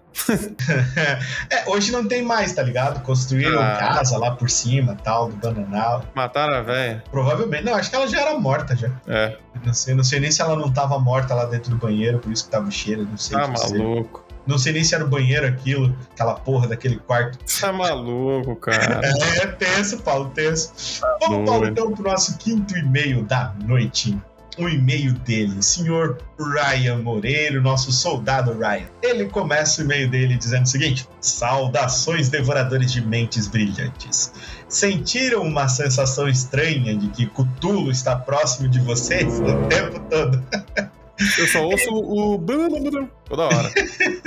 Independente de sua resposta, não podemos baixar a nossa guarda, senão aquilo pode acontecer contigo. Depois de dormir por meses na casa da bruxa de Blair, Bel Air, não, Bel Air, e assistindo o Maluco no Pedaço, o Ryan Eterno Tigrão e Power Ranger Laranja do Toca do Dragão está de volta nos e-mails. Já era sem tempo, né? Já. E tenho relatos assustadores da cidade em que resido atualmente. Não é a minha cidade natal, mas a atual contém mais relatos. Neste caso, estou falando de relatos assustadores da cidade de São José dos Campos, no estado de São Paulo. Existem vários relatos e eu vou listar apenas quatro deles, mas caso queira ler mais relatos sobre a cidade, eu deixei a fonte da juventude, piada dele, nos link, com os links dos dois sites no final do e-mail. Além disso, eu estou escrevendo no último dia de envio porque tive muita dificuldade é, de pensar nessas ideias durante o prazo estipulado pelo Richard para enviar o e-mail e também porque eu sou uma vergonha para envio constante, algo que nunca conseguirei herdar do Mr. Do. Que isso? Bom, vamos começar. Nossa, esqueci de questionar vocês, participantes do Toca do Dragão e os ouvintes. Como vocês estão e qual foi a situação presenciada mais assustadora? Acabei de contar, acho que o Paulo contou, não sei se foi a mais assustadora, Paulo, que tu já viveu? Eu não lembro, acho que foi. Não, Eu- eu, a, não tive. a minha foi, cara. A minha foi, Eu também fui, né? Eu queria a minha contar foi a mais assustadora. É, a a minha eu não minha foi- lembro, eu acho que foi. Eu acho que foi essa. É, mas foi muito boa sua, eu gostei muito. Então ele vai continuar aqui. Ah, tentem responder com sinceridade, já fizemos, porque cada um pode estar observando ou até mesmo presenciando tal evento assustador e gostaria de compartilhá-lo com mais pessoas para ficarem também com. Agora sim, vamos iniciar uma pequena informação da cidade deste primeiro relato do irmão. Na grande parte da região do bairro de Santana, o povo mineiro da cidade costuma contar histórias que tinha que ser os mineiros, né, Paulo? Tinha que Tinha ser que os ser. Pessoal da capivara, da assombração, pão de É. queijo, Rodrigo de Silva, Alquemarra, tudo mineiro. O povo mineiro da cidade costuma contar histórias que geralmente não são comprovadas de verdade, mas por causa disso que eles possuem a fama de encantá-las. A carroça assombrada é o primeiro ponto que ele vai contar para Tá nós no Buriquinha, zona norte da cidade, com suas noites frias nebulosas de inverno. Barulhos estranhos eram ouvidos e perturbavam os moradores do bairro na madrugada. Abrindo a janela da casa, eles se assustavam com uma cena peculiar. Observavam uma carroça andando sem cavalo e sem ninguém puxando, ou seja, sozinha. O curioso é que haviam objetos barulhentos naquela carroça, como panelas, bules e até mesmo objetos amarrados do lado de fora dela. Resumindo, o medo dominou o Buriquinha na época que os utensílios de cozinha que o Toca do Dragão utilizava para a cozinha dracônica e preparava estrogonofe de leite condensado. Assustador. É, é. Isso aí é mais, mais assustador ainda, cara. Tá louco? Finalizando, há relatos de um carroceiro que foi morto a coices pelo seu próprio cavalo devido ao maltrato que ele fazia no animal. Inclusive nas noites, se ele morreu assim, ele merecia. Inclusive nas noites manifestadoras. Ah, tá certo. Inclusive nas noites manifestadoras daquela assombração, a carroça aparecia em um nevoeiro e assustava a população. Porém, voltava a desaparecer também no nevoeiro depois de um tempo. Isso daria uma boa entrada de inimigo em cena de chefe do RPG Maker. Concordo. Olha aí. Ele mandou mais um, que é O Lobisomem de São Francisco Xavier. Tá maluco. Ah, olha aí. Havia no distrito de São José um homem que virava lobisomem. Andava até o galinheiro e se transformava todas as noites. Ele tirava as roupas e se metamorfoseava em cima das fezes da galinha. O Wilson Ué. já contou isso aí pra nós. Lá em Lagoa Hum. Vermelha. Ah, é, já contou verdade. Em seguida, ele saía para assombrar as pessoas, matar as criações e destruir as roças. Tirando parte das fezes do galinheiro, é quase o Alquemarra, Caramba, que o isso. lobinho do Toca do Dragão. Após uma transformação em uma certa noite, ele é, encontrou um homem corajoso que não fugiu do mal-estar de ficar em sua presença.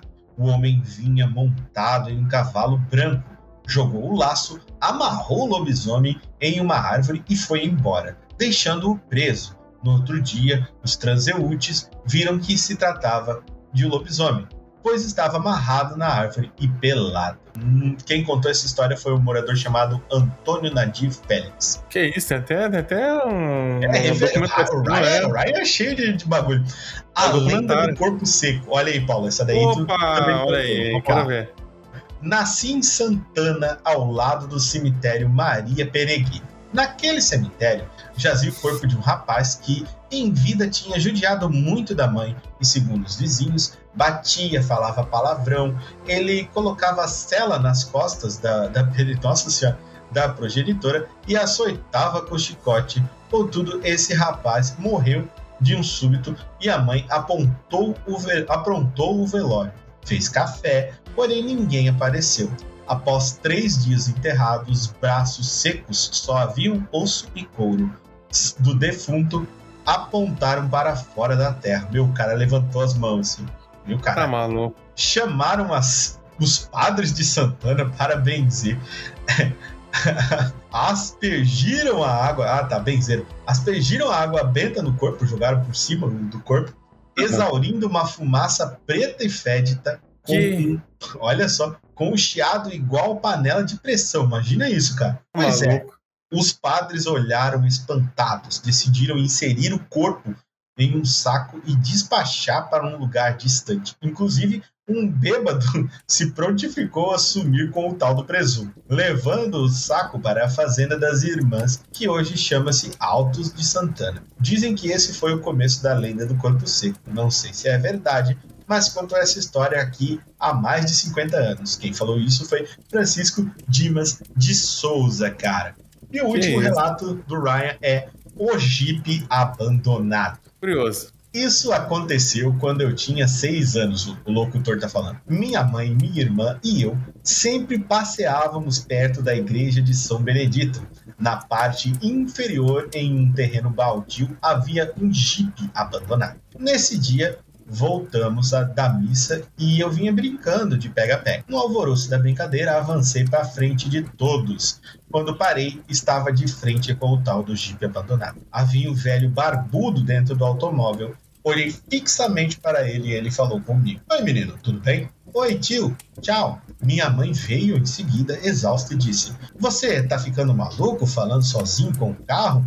Não tem ninguém. Ih, rapaz, não tem ninguém sentado aí, moleque. Tem sim, mãe, olha ali, tem um senhor sentado ali. Ela olha: Onde? Meu Deus, não vi nada.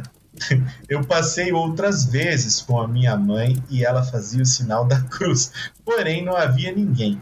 Meses depois, a minha mãe perguntou para um vizinho: Escuta, você sabe daquele tal do velho do Jeep? O velho está muito doente e faleceu dentro, estava muito doente e faleceu dentro do carro. Isso foi há cinco anos. Por que quer saber? Deu de ombros. Meu Deus. Como a família demorou é, para retirar o carro do terreno, o dono chamou o guincho. Já se passaram 40 anos e muita coisa mudou. Não existe mais terreno, pois no lugar construíram um prédio, Toda vez que eu passo por lá, tem um flashback. Lembro daquela época, de quando vivia com a minha mãe e a minha irmã. Também não me esqueço daquele senhor e seu jipe abandonado. É uma história que do René Rodolfo dos Santos. É essa história do, do, do papo rapaz do e-mail, né? Não, essa história do. Essa, o Ryan tá contando quatro histórias que contam na cidade dele. E essas ah, são quatro tá, pessoas tá, tá. que falaram isso. Entendi, Ele termina. Entendi. Agora é o Ryan. Contudo, estes foram quatro relatos de São José dos Campos que eu escolhi para vocês, mas você pode encontrar mais e ler com o segundo link no final do e-mail. Não são relatos tão assustadores, mas me digam, quais foram as suas impressões? Vocês visitariam uma cidade é, com o intuito de vasculhar esses relatos? Enfim, me despeço deste e-mail com um feliz aniversário de 10 anos, Toca do Dragão. Obrigado, Ryan. Sim, eu gostaria muito de investigar esses mistérios. E você, Paulo? Com certeza, cara. Eu queria ver e eu ia até falar com esse pessoal aí que deu esse relato, ia procurar, cara. Ia fuçar isso aí. Vamos, Exato, vamos esmiuçar esse negócio aí. Não, são, foram ótimos, cara. A Carroça Assombrada, o Lobisomem de São Francisco Xavier, a Lenda do Corpo Seco e o Jeep Abandonado. Essa Lenda do Corpo Seco, a galera, principalmente do Norte e Nordeste, eles têm muito isso intrínseco na, no folclore deles, tá ligado? Então é, todo verdade. mundo conta de um jeito. Aqui no sul a gente tem uma coisa chamada Teresa Bicuda, que eu já falei lá nos, nos relatos também, no primeiro Lendas Urbanas aqui do Toca do Dragão, tem muita coisa legal. Ouça esse episódio, ele é muito bom. Teresa então, Bicuda? Esse, Teresa Bicuda, ela, era, ela virou uma bruxa, ela era mal também com a mãe dela, era má, né? Batia, humilhava a mãe dela. Inclusive, na lenda, dizia que ela colocava uma cela de cavalo e andava na mãe na rua. Tá maluco. É, é, eu soube que ela ficava dando bicuda no pessoal também. Por isso que é a Teresa Bicuda, exatamente. Teresa Bicuda. Agora vamos para o sexto e-mail, o e-mail dele, senhor Moguegue. Vamos lá, Paulinho? Bora. Ele começa dizendo: opa, Mogue aqui. Eu estou encaminhando por anexo o meu relato de Halloween. Já adianto que ele não é muito bom, mas o que vale é participar, não é mesmo? Sim, exato. Aproveitando a oportunidade, gostaria de desejar parabéns ao Toca do Dragão. Não só por ser seu aniversário, mas também por todo o trabalho maravilhoso já feito, o qual nos alegra e nos enriquece culturalmente de maneira semanal. Grande abraço. Obrigado, Moro. Vamos lá, Paulinho, vamos ler o relato dele agora. Minha experiência real com paralisia do sono. Certa vez, quando eu estava assistindo um filme à noite, eu acabei pegando no sono, deitando no sofá de casa. Após algumas poucas horas, eu me lembro de ter acordado, porém não conseguia me mexer, nem sequer dobrar um único dedo da mão.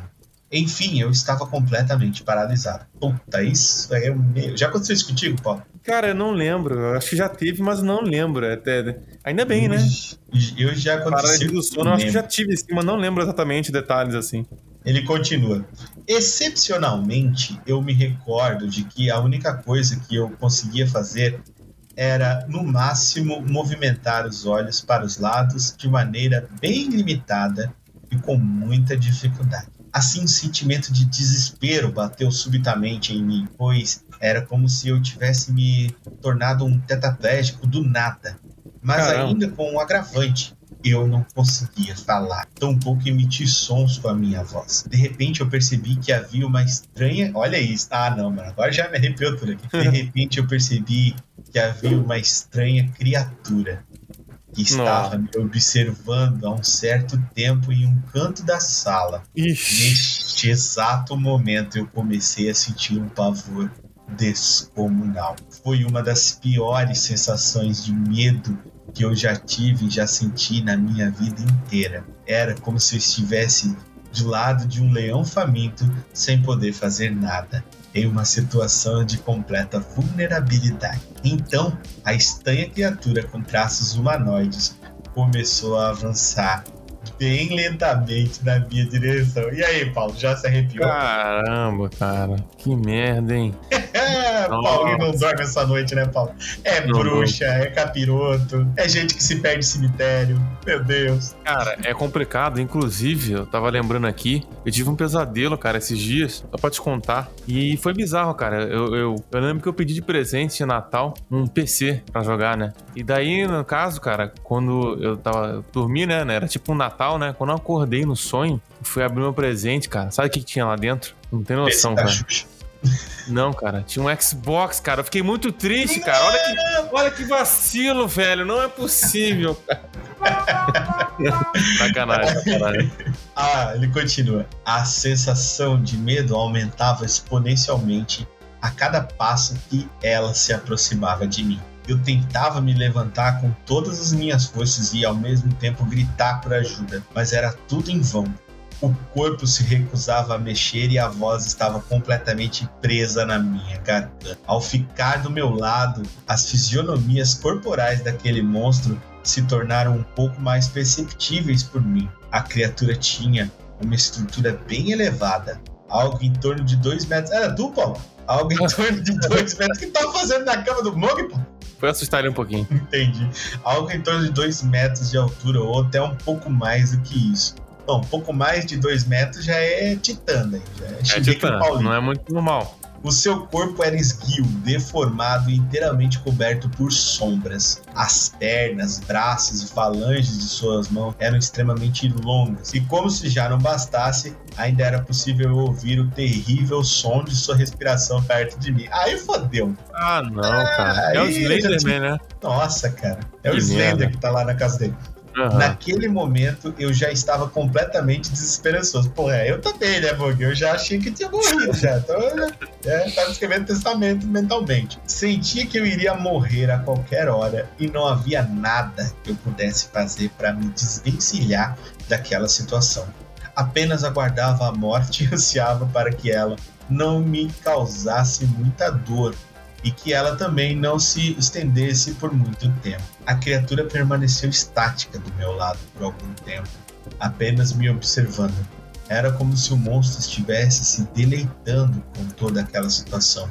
E por fim a criatura decidiu colocar a sua mão gentilmente sobre o meu peito. A mão era Nossa. gélida. Ó, escuta, a mão era gélida. E após alguns segundos, a criatura começou a comprimir lentamente o meu peito Que? uma força descomunal. Tava esmagando o peito dele. Até eu senti que os ossos da minha caixa torácica estavam prestes a quebrar. Bem, depois disso, eu simplesmente não me recordo de mais nada. Este foi o meu relato após fazer algumas pesquisas sobre este tema de paralisia do sono. Cheguei à conclusão de que existem outros relatos bem similares ao meu, inclusive de quem existem até ilustrações que representam muito bem a criatura vista por mim. Ele mandou aqui, a ilustração é aquelas, aquelas pessoas que. do sono, tá ligado? Ah, Sabe sim, é, o Shadow People? Aham. Do bons pesadelos a todos. Nossa, amor. Nossa, amor. Isso aí, meu amigo Mogueguê. Que isso, cara. Que, que bagulho Que horrendo. porra né? foi essa, cara? Que merda Nossa. é essa? É. Vamos para o próximo e-mail, Paulinho dele, Arte, sim, senhor Arte Magias, nosso amigo Arthur. Ele manda o seguinte: saudações ouvintes do Toca. Saudações aos meus aniversariantes da Toca do Dragão. Saudações, senhor Arte. Saudações, meu querido. Antes de tudo, eu gostaria de parabenizar e felicitar mais um ano de vida para o nosso podcast favorito. Adote o seu dragão. Meu nome é Arthur. Arthur. Não sou conhecido, mas sou mais conhecido como Arte. E vim aqui para relatar o acontecimento mais bizarro e medonho da minha vida. Ele tem até título, ele botou O Misterioso Caso das Coisas que Caíam do Céu. Desde que nasci, eu moro em um bairro chamado Aribiri, na cidade de Vila Velha, no estado de Espírito Santo. Sempre foi um lugar bem calmo e tranquilo, um bom local para se morar. Em um certo dia de outubro para novembro de 2017, eu e meu irmão estávamos indo na casa do meu vizinho para passarmos a madrugada jogando World of Warcraft. Holy Alliance! Sim. A casa do meu vizinho é bem próxima da minha, basicamente no fim da rua. Chegando lá, ligamos para ele e vimos que esse meu vizinho estava, na verdade, na cozinha cenando para a gente. Da rua, conseguíamos ver a casa dele de uma forma muito ampla. Nisso, ele desce para abrir o portão e entramos em seu quintal. O quintal era alugado na parte da manhã e naquela época servia como uma espécie de lava-jato. É, quando estávamos quase subindo as escadas para entrarmos na casa, meu vizinho percebeu que no quintal não havia uma mesa que normalmente servia para as pessoas que trabalhavam deixarem seus produtos de limpeza. Subimos e ele perguntou para as pessoas da casa se eles sabiam onde estava a tal da mesa. E meu irmão ainda estava, eu e meu irmão ainda estávamos na parte de fora. Até que vimos um grande vulto caindo do nosso lado e fazendo um barulho intensamente alto. Como subimos as escadas, conseguíamos ver o telhado que existia no quintal, até que, no susto, perguntamos para o nosso vizinho o que era aquilo que havia caído ali em cima. Uhum. Desesperado, ele disse: É a mesa! A mesa! A mesa estava enrolada em vários fios de nylon e caiu basicamente do céu. Não, olha isso, mano. Não havia ninguém acima da gente. Procuramos no terraço e não existia nada que pudesse ter feito aquilo. Buscamos em todos os locais do terreno, mas não encontramos nada não sabíamos que, é, que essa noite daria início ao que chamamos de um misterioso caso das coisas que caíram do céu. Após esse dia, percebemos que alguns moradores começaram a relatar sobre barulhos estranhos vindo de seus telhados, até que alguns viram pedras caindo do céu em direção das casas do bairro. Grupos foram criados para essas pessoas do bairro pudessem relatar e gravar as pedras caindo. Com o tempo, vigílias de moradores que revezavam entre si foram para as ruas do bairro em busca das respostas. Parecia que essa coisa, pessoa, criatura, sabia que a hora que, que, que iríamos entrar em casa. Em um certo dia, alguns vigílias estavam rondando o bairro, mas viram que nada acontecia naquela noite. Todos entraram nas suas casas, eu era um deles, inclusive.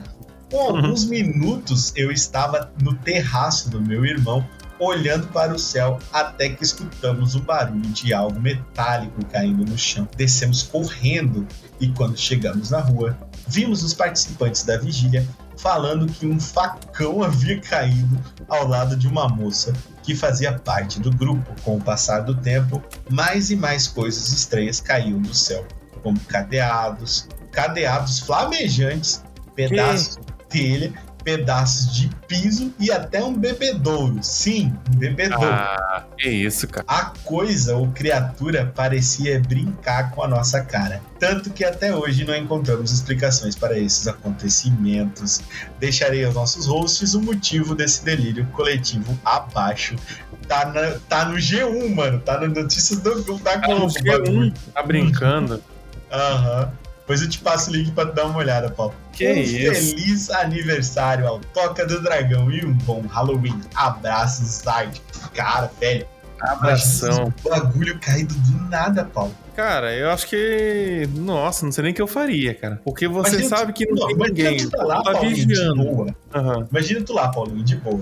De boa, tu dando uma volta lá, esperando pra, pra poder assistir o Tom lá no Team depois. E do nada, Paulo, cai um facão voando assim, enterrado, que se enterra assim no chão, plá, do teu Tá lado. maluco, cara. que tá maluco. isso, tio? Que isso? Eu, eu, sabe o que eu acho? Chuto eu, tá? Que era alguma criança, algum moleque muito endiabrado. Pegava os bagulho e tacava. Só que bebedouro não tem como o moleque tacar. Agora já quebrou a teoria, não tem como. É, não, não. Como é que vai levantar um bebedouro, pô? É, não é, não é qualquer coisa. Não, Mas- é. Mas Só ele, que ele que ele falou, o bebedouro caiu lá ou tipo assim, o, o, o bebedouro tava no lugar e caiu o bebedouro no chão? Não, cara, tu não tá entendendo. Alguém arremessava. Ah, que Só que eles isso? não sabem quem era. Não sabe se era uma criatura, se era um monstro. O Art acha que é uma criatura, tá ligado? Que é um monstro. Porque não pode, Sim. tem que ter muita força pra arremessar. Aham. Agora eu fiquei de cara com um cadeado flamejante. Imagina um cadeado flamejante. Tá maluco, cara, que merda. E o bagulho aconteceu de verdade, cara. Tem relato lá na cidade dele. A galera dando entrevista pro G1. Puta que pariu, mano. Queria ter visto essa entrevista, eu quero ver essa daí depois. Depois eu te passo. Maluco. Tá maluco. Então é isso, Paulo. Vamos para mais um, o último relato da nossa noite de e-mails aqui no nosso Halloween do Toca. O relato escrito por TK, o nosso amigo TK. Ele mandou o seguinte: Quando eu era criança, eu morava em frente a uma praça. Meu avô, que eu não conheci, havia erguido duas casas no terreno, uma grande na parte da frente e uma pequena nos fundos. Durante a maior parte da minha infância, minha avó morou na casinha dos fundos e eu morei na casa da frente com meus pais. Isso é bem, bem simples, bem comum e bem típico mesmo de acontecer. Eu, Sim. eu já vivi dessa forma aí, inclusive. Nós sempre convivemos muito bem com os vizinhos da rua inteira. Inclusive uma moça chamada Juliana cuidava de mim e da minha irmã nas noites em que os meus pais não estavam em casa por conta do serviço. Juliana morava com a família na casinha dos fundos da casa do lado, enquanto os tios moravam na casa da frente. Minha mãe era enfermeira e muitas vezes trabalhava no plantão da madrugada. Já meu pai, caminhoneiro até hoje, fazia turnos de 24 horas. Meu, cara, trabalhei da porra. Aham. Nos, di- nos dias em que os dois passeavam, passavam a noite fora, Juliana cuidava da gente. Certo dia, quando, é, certo dia da quaresma, a tal da Juliana ia passar a noite comigo e com a minha irmã. O dia havia sido longo e meus amigos me contaram muitas histórias de terror que me aconteciam na quaresma. Então eu já fui para casa meio assustado, sem entender nada. Já, já tava cagado, já tava naquele ambiente lá, botando pilha em ti, entendeu? Uhum. Já era- tava igual meus amiguinhos, nós tava na casa da bruxa, né? Já tava lá, já, já tava alucinando já eu. Tava cagado. Da- já todo. Antes de deitar, escovei os dentes, como sempre, e vi minha avó indo dormir bem cedo. Escutei ela trancando as portas e as janelas, tanto da casa da frente quanto da casinha do fundo. Só veria ela pela manhã. A Juliana tinha contado uma historinha para minha irmã dormir. Só restavam nós dois acordados no final. Eu me deitei na parte de baixo do beliche e ela se deitou na parte de cima o beliche que ficava do lado da cama da minha irmã. Então, com as luzes apagadas, eu não estava conseguindo dormir, lembrando das tais histórias de terror que tinham me contado. Após muito tempo, o sono quase chegando, mas de repente barulhos estranhos começaram a vir da cozinha. Eu Sempre a sabia- cozinha, né? Sempre na cozinha, cara. Cozinha é lugar do demônio. cozinha vazia é oficina do diabo. É o que eu sempre Exato. digo. Eu sabia que a Juliana ainda estava acordada, então perguntei se ela estava ouvindo. Ela simplesmente me disse que não era nada e que podia dormir sem me preocupar. Mas aquilo não era normal. Pratos e talheres eram mexidos com violência. Os copos eram batidos sobre a pia. Alguma coisa resmungava e conversava energicamente com o que pareciam ser outros indivíduos. Eram vozes irreconhecíveis. Muitas vezes essas vozes ficavam distantes, outras vezes pareciam se aproximar do quarto. É, pela fresta da porta, eu via sombras se movendo de forma esquisita. Mano, sai Tá daí, TK. Você tá na casa do capeta, TK. Sai daí. Vai embora. Sai daí! Após muito tempo, o fogão foi ligado e eu escutei uma panela de pressão apitar gritando, depois uma chaleira, comida sendo servida e em seguida a geladeira foi aberta. Algum líquido foi colocado dentro dos copos.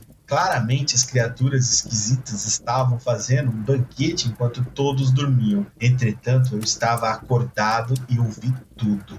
Após a refeição, escutei a louça sendo lavada e muitas cadeiras sendo arrastadas, enquanto as vozes dormiam de forma bruta e pisavam com força no chão. Após muito tempo desse mesmo ritmo infernal, um som peculiar disparou, quebrando o clima tenso. Era nitidamente o trinco do portão abrindo cadeado sendo destravado, seguido pela voz do meu pai cumprimentando o vizinho. As vozes cessaram abruptamente do nada. As cadeiras arrastadas pararam na mesma hora. Os sons das pessoas sumiram. As portas e as janelas começaram a ser abertas e a minha avó saiu da casa dos fundos para receber meu pai. Eu, pobre coitado, acabei passando a noite inteira acordado pela primeira vez na minha vida. Contei para Juliana que provavelmente tinha dormido bem e ela insistiu que não era nada. Minha irmã dormiu como uma pedra. Minha avó não escutou nada e meu pai não me deu muita moral, pois estava cansado também. A última esperança era minha mãe.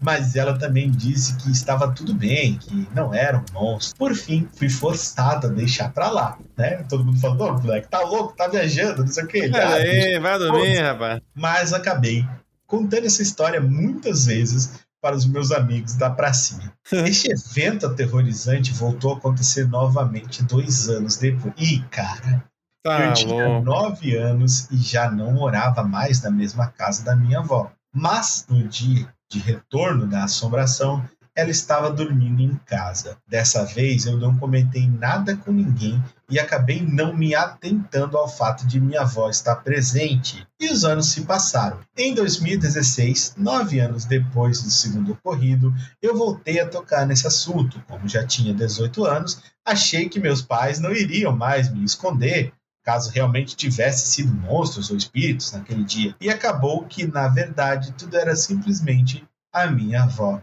Minha avó tinha causado todos aqueles barulhos estranhos. Foi bem engraçado quando descobri, mas nem tanto.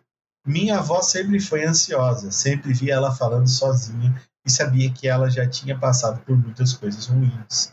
E isso não tinha sido suficiente para eu perceber naquela época. Ela dormia muito pouco e cochichava bastante durante a tarde. Parece que era normal para os meus pais e para Juliana que ela ficasse mais ativa durante a madrugada. Geralmente eu não percebia que antes das 10 já estava roncando. Mas naquele dia em específico, como fiquei com medo, demorei muito para dormir. A assombração em si nada mais foi do que a minha avó arrumando a casa toda, falando sozinha e comendo de madrugada de forma aleatória. Maluco! Isso que eu imaginei, eu que imaginei foi deve ser alguém na casa dele que ele não sabe. Mano, e eu pensei que essa- ele ia terminar a história sem saber também, né? Mas ainda bem que ele descobriu. Não, ainda bem, ainda bem que ele contou pra nós, né, Paulo? Imagina se eu for ficar com esse mistério pro resto da minha vida, Paulo. Poxa vida, não dá, né, cara? Inclusive, ô Richardinho, eu tava. Não sei se tu sabe a origem do nome Halloween, cara. Conta pra nós. Vou contar pra vocês aqui, cara. Era uma vez, cara, uma, uma lenda aí, uma, um folclore até mundial. Tinha um pedreiro e ele ele tava, tava tentando botar um ralo, né? Tava tentando botar o ralo ali e não conseguia botar o ralo. Calma, cara, deixa eu contar história. Aí ele tava tentando botar o ralo, botando botar o ralo e não conseguia, porque não encaixava o ralo ali. Aí ele pensou, cara, vou, vou ter que ver quem vai ganhar isso aí, cara. Quem que vai, quem que vai levar essa, essa parada aqui? Aí ele foi jogar Mortal Kombat com o ralo, cara. Adivinha quem ganhou? O Halloween. Halloween. Cara, triste, né, cara? Meu Deus, Paulo. Triste demais. Aí depois o pessoal zoa eu porque eu faço piada ruim, Paulo. Ah, a gente inventa as piadas muito merda, né? Pra- Ai, meu Deus, Paulo. Mano, é, de coisa assim, sinistra que já me aconteceu, é, eu já, já contei a história da, da assombração que apareceu na praia. No dia que nós estava jogando detetive na praia com uma molecada e estourou o espelho, velho. Do meu lado cortou a minha perna. Já contei essa daí pra ti, Paulo? Não, não conta não. Estourou, chuva, Paulo, uma noite de chuva, Paulo. Eu tava vendo que se eu fosse sair lá fora, Paulo, era na praia, tá ligado? Então, tempestade na praia, quem tá ligado como funciona a tempestade na praia, o bagulho é Perigoso. outro nível, cara, outro nível.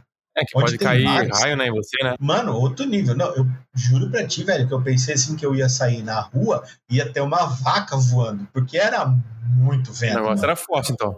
Muito, muito vento, mano, muito vento. E nós, daí a molecada resolveu jogar detetive. Só que o meu prédio, na época, que a gente, a gente alugava, na realidade, o apartamento na praia lá, meus pais alugavam e a gente ia lá e ficava lá. Sim. E, só que assim, eu sempre fui do jeito que eu sou hoje, tá ligado? Eu nunca mudei isso. Então, tipo, eu sempre fui de fazer muita amizade rápido, conversar com as pessoas e, né, e montar amizade. Então, tipo, pô, eu, sei lá, em um mês que eu fiquei no prédio, eu já era amigo de todo mundo, até do zelador, tá ligado? Eu já, eu já, eu já com 10 anos já tinha vaga de carro pra poder estacionar. Então, a gente foi lá e foi jogar detetive. Porra, jogando detetive, todo mundo zoando, tá? Daqui a pouco nós jogando detetive, só que o prédio tinha temporizador, mano. Ele apagava as luzes, na- apagava, Ah, tá. apagava todas as luzes na meia-noite. Meia-noite, mano, apagava todas as luzes do bagulho, só voltava a se ligar depois do, lá por 6, 7 horas da manhã. Até então, mano, ficava tudo desligado. Daí nós tinha aqueles primeiros celular com, com lanterna, tá ligado? Meu, isso é antigo, pau. Sabe aquele tijolão que vinha com, com lanterninha? Sim, sim, eu lembro. Então, nós tinha daquele. Daí tinha uns 3, 4 moleques que tinham, que eram mais, mais bem de vida, assim, né? Mais riquinhos, daí eles tinham, eu não tinha. E eles ligaram lá pra gente ficar jogando, a gente ficou jogando no escuro. Mano, do nada, deu um estrondo gigante, velho. Eu tomei um cagaço, porque é um raio gigante que cobriu, eu, eu juro pra ti. E deu um clarão, assim, que, deixou, que eu vi todo mundo, cara. Eu- da- da- do clarão que deu, eu consegui ver todo mundo perfeitamente. Tá do louco. nada, Paulo. Tinha um espelho gigante no lobby do, do, do apartamento onde a gente ficava. Um espelho gigante. Do nada, o espelho cai, velho. E estoura no chão. Do- ninguém encostou naquele demônio daquele espelho, então o espelho caiu no chão. Ele estourou e voou um caco, um caco voou na minha perna e cortou, cara, a minha canela. Caraca, o negócio veio pra te Sim. fazer mal mesmo. Sangue, sangue, sangue, sangue. Como é Aí a que pode? foi- daí a gente foi, tá ligado? Saiu de perto e tal, não sei o que, todo mundo junto. Aí daqui a pouco, é, eles falaram assim: ah, Richard, vai lá e chama o zelador, porque eles vão botar a culpa na gente, não sei o que, vai tu, vai tu. Eu falei: eu não, que vá o Valmir, que o Valmir é mais velho, o Valmir que, que vai lá, né? Aí o Valmir falou assim: não, então vamos junto, tu tá com medo, eu vou junto contigo. Falei, beleza, vamos lá, no escuro, no escuro, pô. Uhum. Só que assim, pá, tinha uma garagem. E a garagem do prédio era coberta. E no chão, velho, tinha pegada de água. De o quê? Água. Pegada de água. Sabe pegada Nossa, de pessoa tá que andou na água? Molhado no tava- ah, tá. Pingando isso. Aí- Hum, O Valmir falou assim: ah, deve ter sido zelador. aham. Nós fomos atrás, velho. Quando deu o relâmpago, velho, a gente não viu o vulto, velho, na garagem. Tinha um Viu? cara. Sim, tinha um cara, velho, pingando água. Como se. Só que assim, tava chovendo, tá ligado? Mas quando eu, quando eu conto essa história, pra mim parecia que ele tinha saído do mar, ligado? então ele, ele tinha muita água nele, tava pingando água e a gente viu o vulto, deu o clarão. Quando deu o clarão de novo, Paulo, não tinha mais nada lá. Caramba, O cara. Valmir chegou pra mim e falou: Vamos, Richard, vamos, vem, vem, vem, vem comigo, vem comigo. Porque a gente não sabe se aquilo era uma pessoa que invadiu o prédio, a gente não sabe o que, que era aquilo. Mano, se fosse uma assombração, beleza, mas se fosse alguém que invadiu um, um maníaco, Paulo, sei lá, carregando um gancho, Paulo. Era a época de eu sei que vocês fizeram no verão passado, Paulo. Era verão, Como é Paulo. que é o Jason? Jason não, o Michael Myers. Michael Myers, que o Wilson disse que é só um maluco de máscara. É, vai nessa. Que demais! Então, mano, eu vi aquele vulto, mano, e eu fiquei cagado de medo. E pra mim aquilo não era. E daí, quando a gente foi voltou pra falar, os bichos começaram a dizer: não, vocês estão viajando, não sei o que, não sei o que. Aí a gente foi atrás, era o zelador, era o zelador. A gente foi atrás do zelador. Daqui a pouco o zelador chegou de capa de chuva, aquelas capas amarelas, tem? Sim, sei, sei qual Só é. que, só que ele não veio da direção da casa dele, ele veio da porta do lobby. Ué, Então, tipo, o que tava lá atrás não podia ser o zelador, entendeu, Paulo? Nossa, velho. Aí fica até mais tenso o Não, negócio. bicho, daí ficou muito tenso, cara. Ficou muito tenso. Eu olhava pro Valmir, o Valmir olhava pra mim, arregalava o olho, assim. Falou, lascou. Ele olhou pra mim e falou, cara, a gente viu um fantasma, velho. Tenho certeza que a gente viu o fantasma. Mano, Mano, nós ficamos cagados. Eu tinha tipo uns 10, 11 anos, já tinha acontecido essa porra da bruxa, já tinha contado pra eles também. Agora do nada abriu minha calculadora aqui, ó. Rapaz, daqui a pouco nada, apaga a tua luz aí, vai queimar tua É, lâmpada daqui aí. a pouco vai queimar tudo, vai fuder Mas tudo. sabe o que acontece? Já tô até até olhando pros lados aqui no quarto, Cara, contar um negócio pra vocês aí, pra quem, quem já procurou ver sobre isso aí, eh, já entendeu um pouquinho sobre assombração, essas coisas. Não vou Mas não dizer que é de contar, Paulo. não? Não, Tem mais pera. coisa? Tem uma coisa. Daí depois, Paulo, depois, é, o, o zelador chegou, daí olhou o, o espelho estourado no chão, aí ficou perguntando pra nós quem é que tinha feito aquilo, e a gente falou que ninguém tinha feito aquilo. O bagulho tinha caído Caiu sozinho. tá ligado? E ele começou a dizer não, que não, que aquele ali, aquele espelho tava, tava fixado, que não tinha como, só se alguém tivesse feito muita força. Aí a gente pegou e falou pra ele, tá, você e o Valmir fomos atrás do, do senhor na sua casa, nós passamos ali na, na garagem e, pô, a gente viu passos no chão molhado no meio da garagem, não, não tinha como chover ali dentro. E a gente foi seguir e a gente viu. o- Eu ia falar que a gente viu um fantasma. O Valmir me deu um cutucão e falou: a gente viu alguém. Aí a gente voltou, Paulo, lá. Aham. Paulo, o chão tava seco. Ih, Então o chão tava seco, Paulo. Do nada. É difícil secar rápido o negócio, hein? Não, Paulo, não. não... Caralho, Paulo. Nossa, Paulo. Agora eu me assustei, Paulo. Fez um. Nossa. Não, me assustei, cara, agora. Ó, bicho. O que foi? O que, que deu? Ó, caralho. Não, a, a- lâmpada deu uma piscada forte aqui, cara. Ah, louco, tô zoando, é sério. Mano, isso é bizarro. Cara, eu tô todo arrepiado, velho. Peraí. Deixa eu, É. eu gra- É que eu gravo assim com a, com a lâmpada, tá ligado? Eu gravo com a lâmpada ligada aqui, a lampadinha. Pera aí, até vou. Espera um pouco aí. Fui lá ligar a luz, maluco. Sai fora, velho. Tava louco. Que cagaço da porra que eu levei. Ô, mano, aí voltou o cara falando, não tinha como secar, Paulo, porque não tinha passado tanto tempo assim, tá ligado, mano? Não tinha como. E demora a secar as coisas. Ainda mais que o Assim, tempo tá chuvoso. Não tem como. Menos, sei lá, não, não deu 20 minutos, entendeu? Não tem como. Não, não tem explicação, cara, essa porra. Continua, Paulo. Tava dizendo ali, tava explicando. Quem eu? Né? Tu tava explicando que Ah, as tá. pessoas vinham. E o que eu vi uma vez que de noite, geralmente isso acontece de noite. Uhum. E aí a nossa cabeça, no escuro, ela consegue imaginar coisas, tá ligado? É uma, uma coisa, eu vi um. Não sei se era um documentário, um- uma explicação. Então, geralmente, isso só acontece à noite. Por que à noite? Aí à noite você não vê nada, você é um, é um breu, né? Você não tá vendo, é tudo escuro. Sim, E as aí, sombras, né?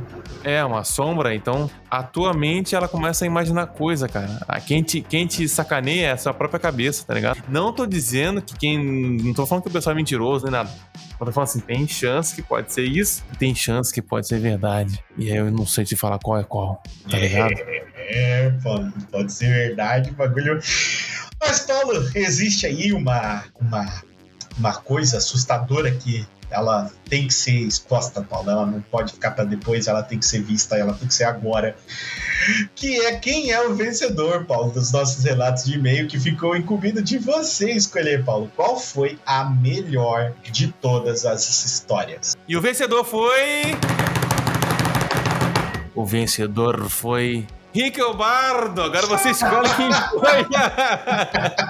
Não posso, Paulo, porque você é imparcial, Paulo. Quem você achou a melhor? Deixa eu, deixa eu te dar um, um breve Eu já até sei quem é, mas eu não sei o nome, eu não lembro o nome do rapaz, eu esqueci, eu, minha vou, cabeça. eu vou ler, eu vou ler, eu vou ler aqui pra ti pra ficar fácil. Aí você vai me dizer, é essa, Rick. Teve uma do Rick Camargo que ele falou de Saci. Teve uma do Rodrigo que ele contou é, da, da criatura de olhos brilhantes na casa dele. Aham. Teve outro do Henrique Camargo que ele contou sobre ele tá dormindo e alguém vir botar a mão nele. Sim. Teve a do JC que contou a tia dele que ficou presa no, do, do cemitério. o cara que ia tomar café da manhã no cemitério, que queria levar as crianças para passear no cemitério. Ponto. O Ryan que contou pra gente quatro lendas da terra dele, que foi a carroça assombrada, o lobisomem de São Francisco Xavier, a lenda do corpo seco e o Jeep abandonado, que é a história que tinha um velho num Jeep, né? Sim. O Moguegue, cara, que contou pra gente a história de um demônio que ele viu dentro do quarto dele, que subiu nele, colocou a mão no peito dele e tava esmagando o peito dele, que ele tava com, com paralisia do sono, né? Teve Sim. o Art, que contou a história das coisas que caíam do céu, que ninguém sabe explicar, é, e realmente teve entrevista, aconteceu, teve relato, teve tudo é documentado. E teve o TK, que contou também uma história igualmente assustadora, mas no final ele descobriu que era só a vozinha dele mesmo, tadinha, que tinha ansiedade e não conseguia dormir. Quem foi o vencedor, Paulo? Olha, para mim, que mais mexe comigo, não foi a mais detalhada, mas uma coisa que fica na minha cabeça. E o vencedor é a história do corpo seco, cara. A história do corpo seco? Corpo então, seco. Quem, então quem ganhou foi o. Deixa eu ver. É isso? O Ryan, cara. O Ryan ganhou Parabéns, uma né? chave aí de Kamigami para ele poder jogar com os amigos dele. Olha que maravilha. Seja muito bem recompensado, cara. Exatamente. E é isso, então o Ryan ganhou. E lembrando que nós temos mais uma aqui, Paulo, e essa aqui ela vai ser também por votação, mas ela vai ser lá no canal do Rick. Eu vou colocar todos os, os depoimentos aqui, todas as histórias, e vocês têm que ouvir as histórias para poder escolher qual delas vocês achou mais legal, quais foram mais legais para vocês. Eu vou dar uma breve descrita nas histórias e vocês vão poder votar lá na comunidade do canal do Riquezinho no YouTube. Olha que mamata, Paulo. Olha que belezinha. Mais uma. Então, a pessoa que ganhar mais voto, a, a história que ganhar mais voto lá no, no, canal do YouTube, eu vou deixar aberto durante um mês. O mês de novembro inteirinho vai ficar aberto para vocês votarem. Quem ganhar mais voto nessa história vai ganhar uma key de Kamigami para poder jogar com os amigos aí. Kamigami, esse jogo que é um jogo espetacular feito aí pela Dream Studios do meu amigo Ryzen. Então é isso. Paulinho, mais uma vez, Paulinho, eu quero te agradecer pela tua presença, mano. Como é legal você estar tá aqui junto comigo, principalmente você, que é uma pessoa que gosta tanto do, do meu trabalho, gosta tanto do podcast, se diverte tanto, tá sempre disposto a ajudar, tá sempre aí comigo sempre tá na vibe, mesmo que às vezes seja difícil, cansativo, você tá junto. Eu quero agradecer você muito, velho, por todo esse tempo aí, todos esses anos de parceria e amizade. Cara, muito obrigado. Eu que agradeço novamente a você por ter me chamado. É que é um prazer estar sempre aqui, sabe muito bem disso. Eu gosto muito de estar aqui contigo, de estar no, nos bastidores e também estar atuando contigo aí nesse, nesse podcast maravilhoso. E só desejo uma coisa, cara: sucesso a você e o Toca que evolua a cada dia mais e que as pessoas que ouvem esse podcast também deem valor e ajudem o Toca, cara. Adote um dragão que vale muito a pena, cara. É só isso que eu tenho a falar. É curto e grosso. Exato, sucinto, Paulo, sucinto como sempre. Quero agradecer muito a todos os ouvintes do Toca do Dragão. Esse que foi o terceiro ano do Toca do Dragão. A partir de semana que vem, estamos entrando no ano 4 e muitas aventuras, muitas coisas novas, muita diversão está no nosso caminho assim como esse ano. Quero agradecer a todo mundo que mandou e-mail, cara, que fez o Toca do Dragão, essa brincadeira legal, que conversou com a gente, é muito importante pra gente. Mande e-mails pra gente aqui no toca do dragão podcast@gmail.com. Galera que segue a gente nas redes sociais, que compartilha toda essa amizade, cara, saiba que eu gosto muito de vocês, vocês são muito importantes para mim e eu fico muito feliz de ter todos vocês na minha vida. E eu espero que eu possa retribuir de alguma forma aí, através do Toca do Dragão, tudo isso que vocês também geram de tão bom para mim. Então é isso, Paulo. Rumo ao quarto ano de Toca do Dragão, três anos de podcast maravilhoso, sem faltar nenhuma vez. E adivinha? Não vai faltar de novo, meu amigo. Exatamente. Então estamos aí para mais uma jornada. Eu espero que todos vocês possam acompanhar. Claro, lembrando que avaliem o podcast Toca do Dragão no o reprodutor de podcast de vocês, o Spotify. Vai lá, dá cinco estrelas pra gente. Toda vez que você avalia positivamente o meu podcast, o Spotify identifica que o meu conteúdo é relevante e ele indica para outras pessoas que às vezes não conhecem Toca do Dragão, mas acabam ouvindo porque elas acham interessante a arte, acham interessante o título e porque o Spotify deu uma, uma mãozinha. Então essa mãozinha do Spotify, ela não é dele, ela é de vocês. Toda vez que vocês avaliam bem meu podcast, o Spotify entrega ele para outras pessoas. E não só Spotify, tá? Isso também acontece no Google Podcasts, isso também acontece no no iTunes, que a gente também tá lá, você acha o Toca do Dragão, e em todos os outros que tem essa possibilidade de avaliar. Quem puder, avalie positivamente o Toca do Dragão, porque vai fazer muita diferença para nós. E se vocês puderem também serem apoiadores, como o Paulo falou, não vai faltar nada para vocês e vocês vão estar tá fazendo um bardo muito feliz. Então, é isso aí, senhor Paulo. Quero agradecer mais uma vez a sua presença e o Toca do Dragão vai ficando por aqui. Falou! Valeu, falou! Mission complete!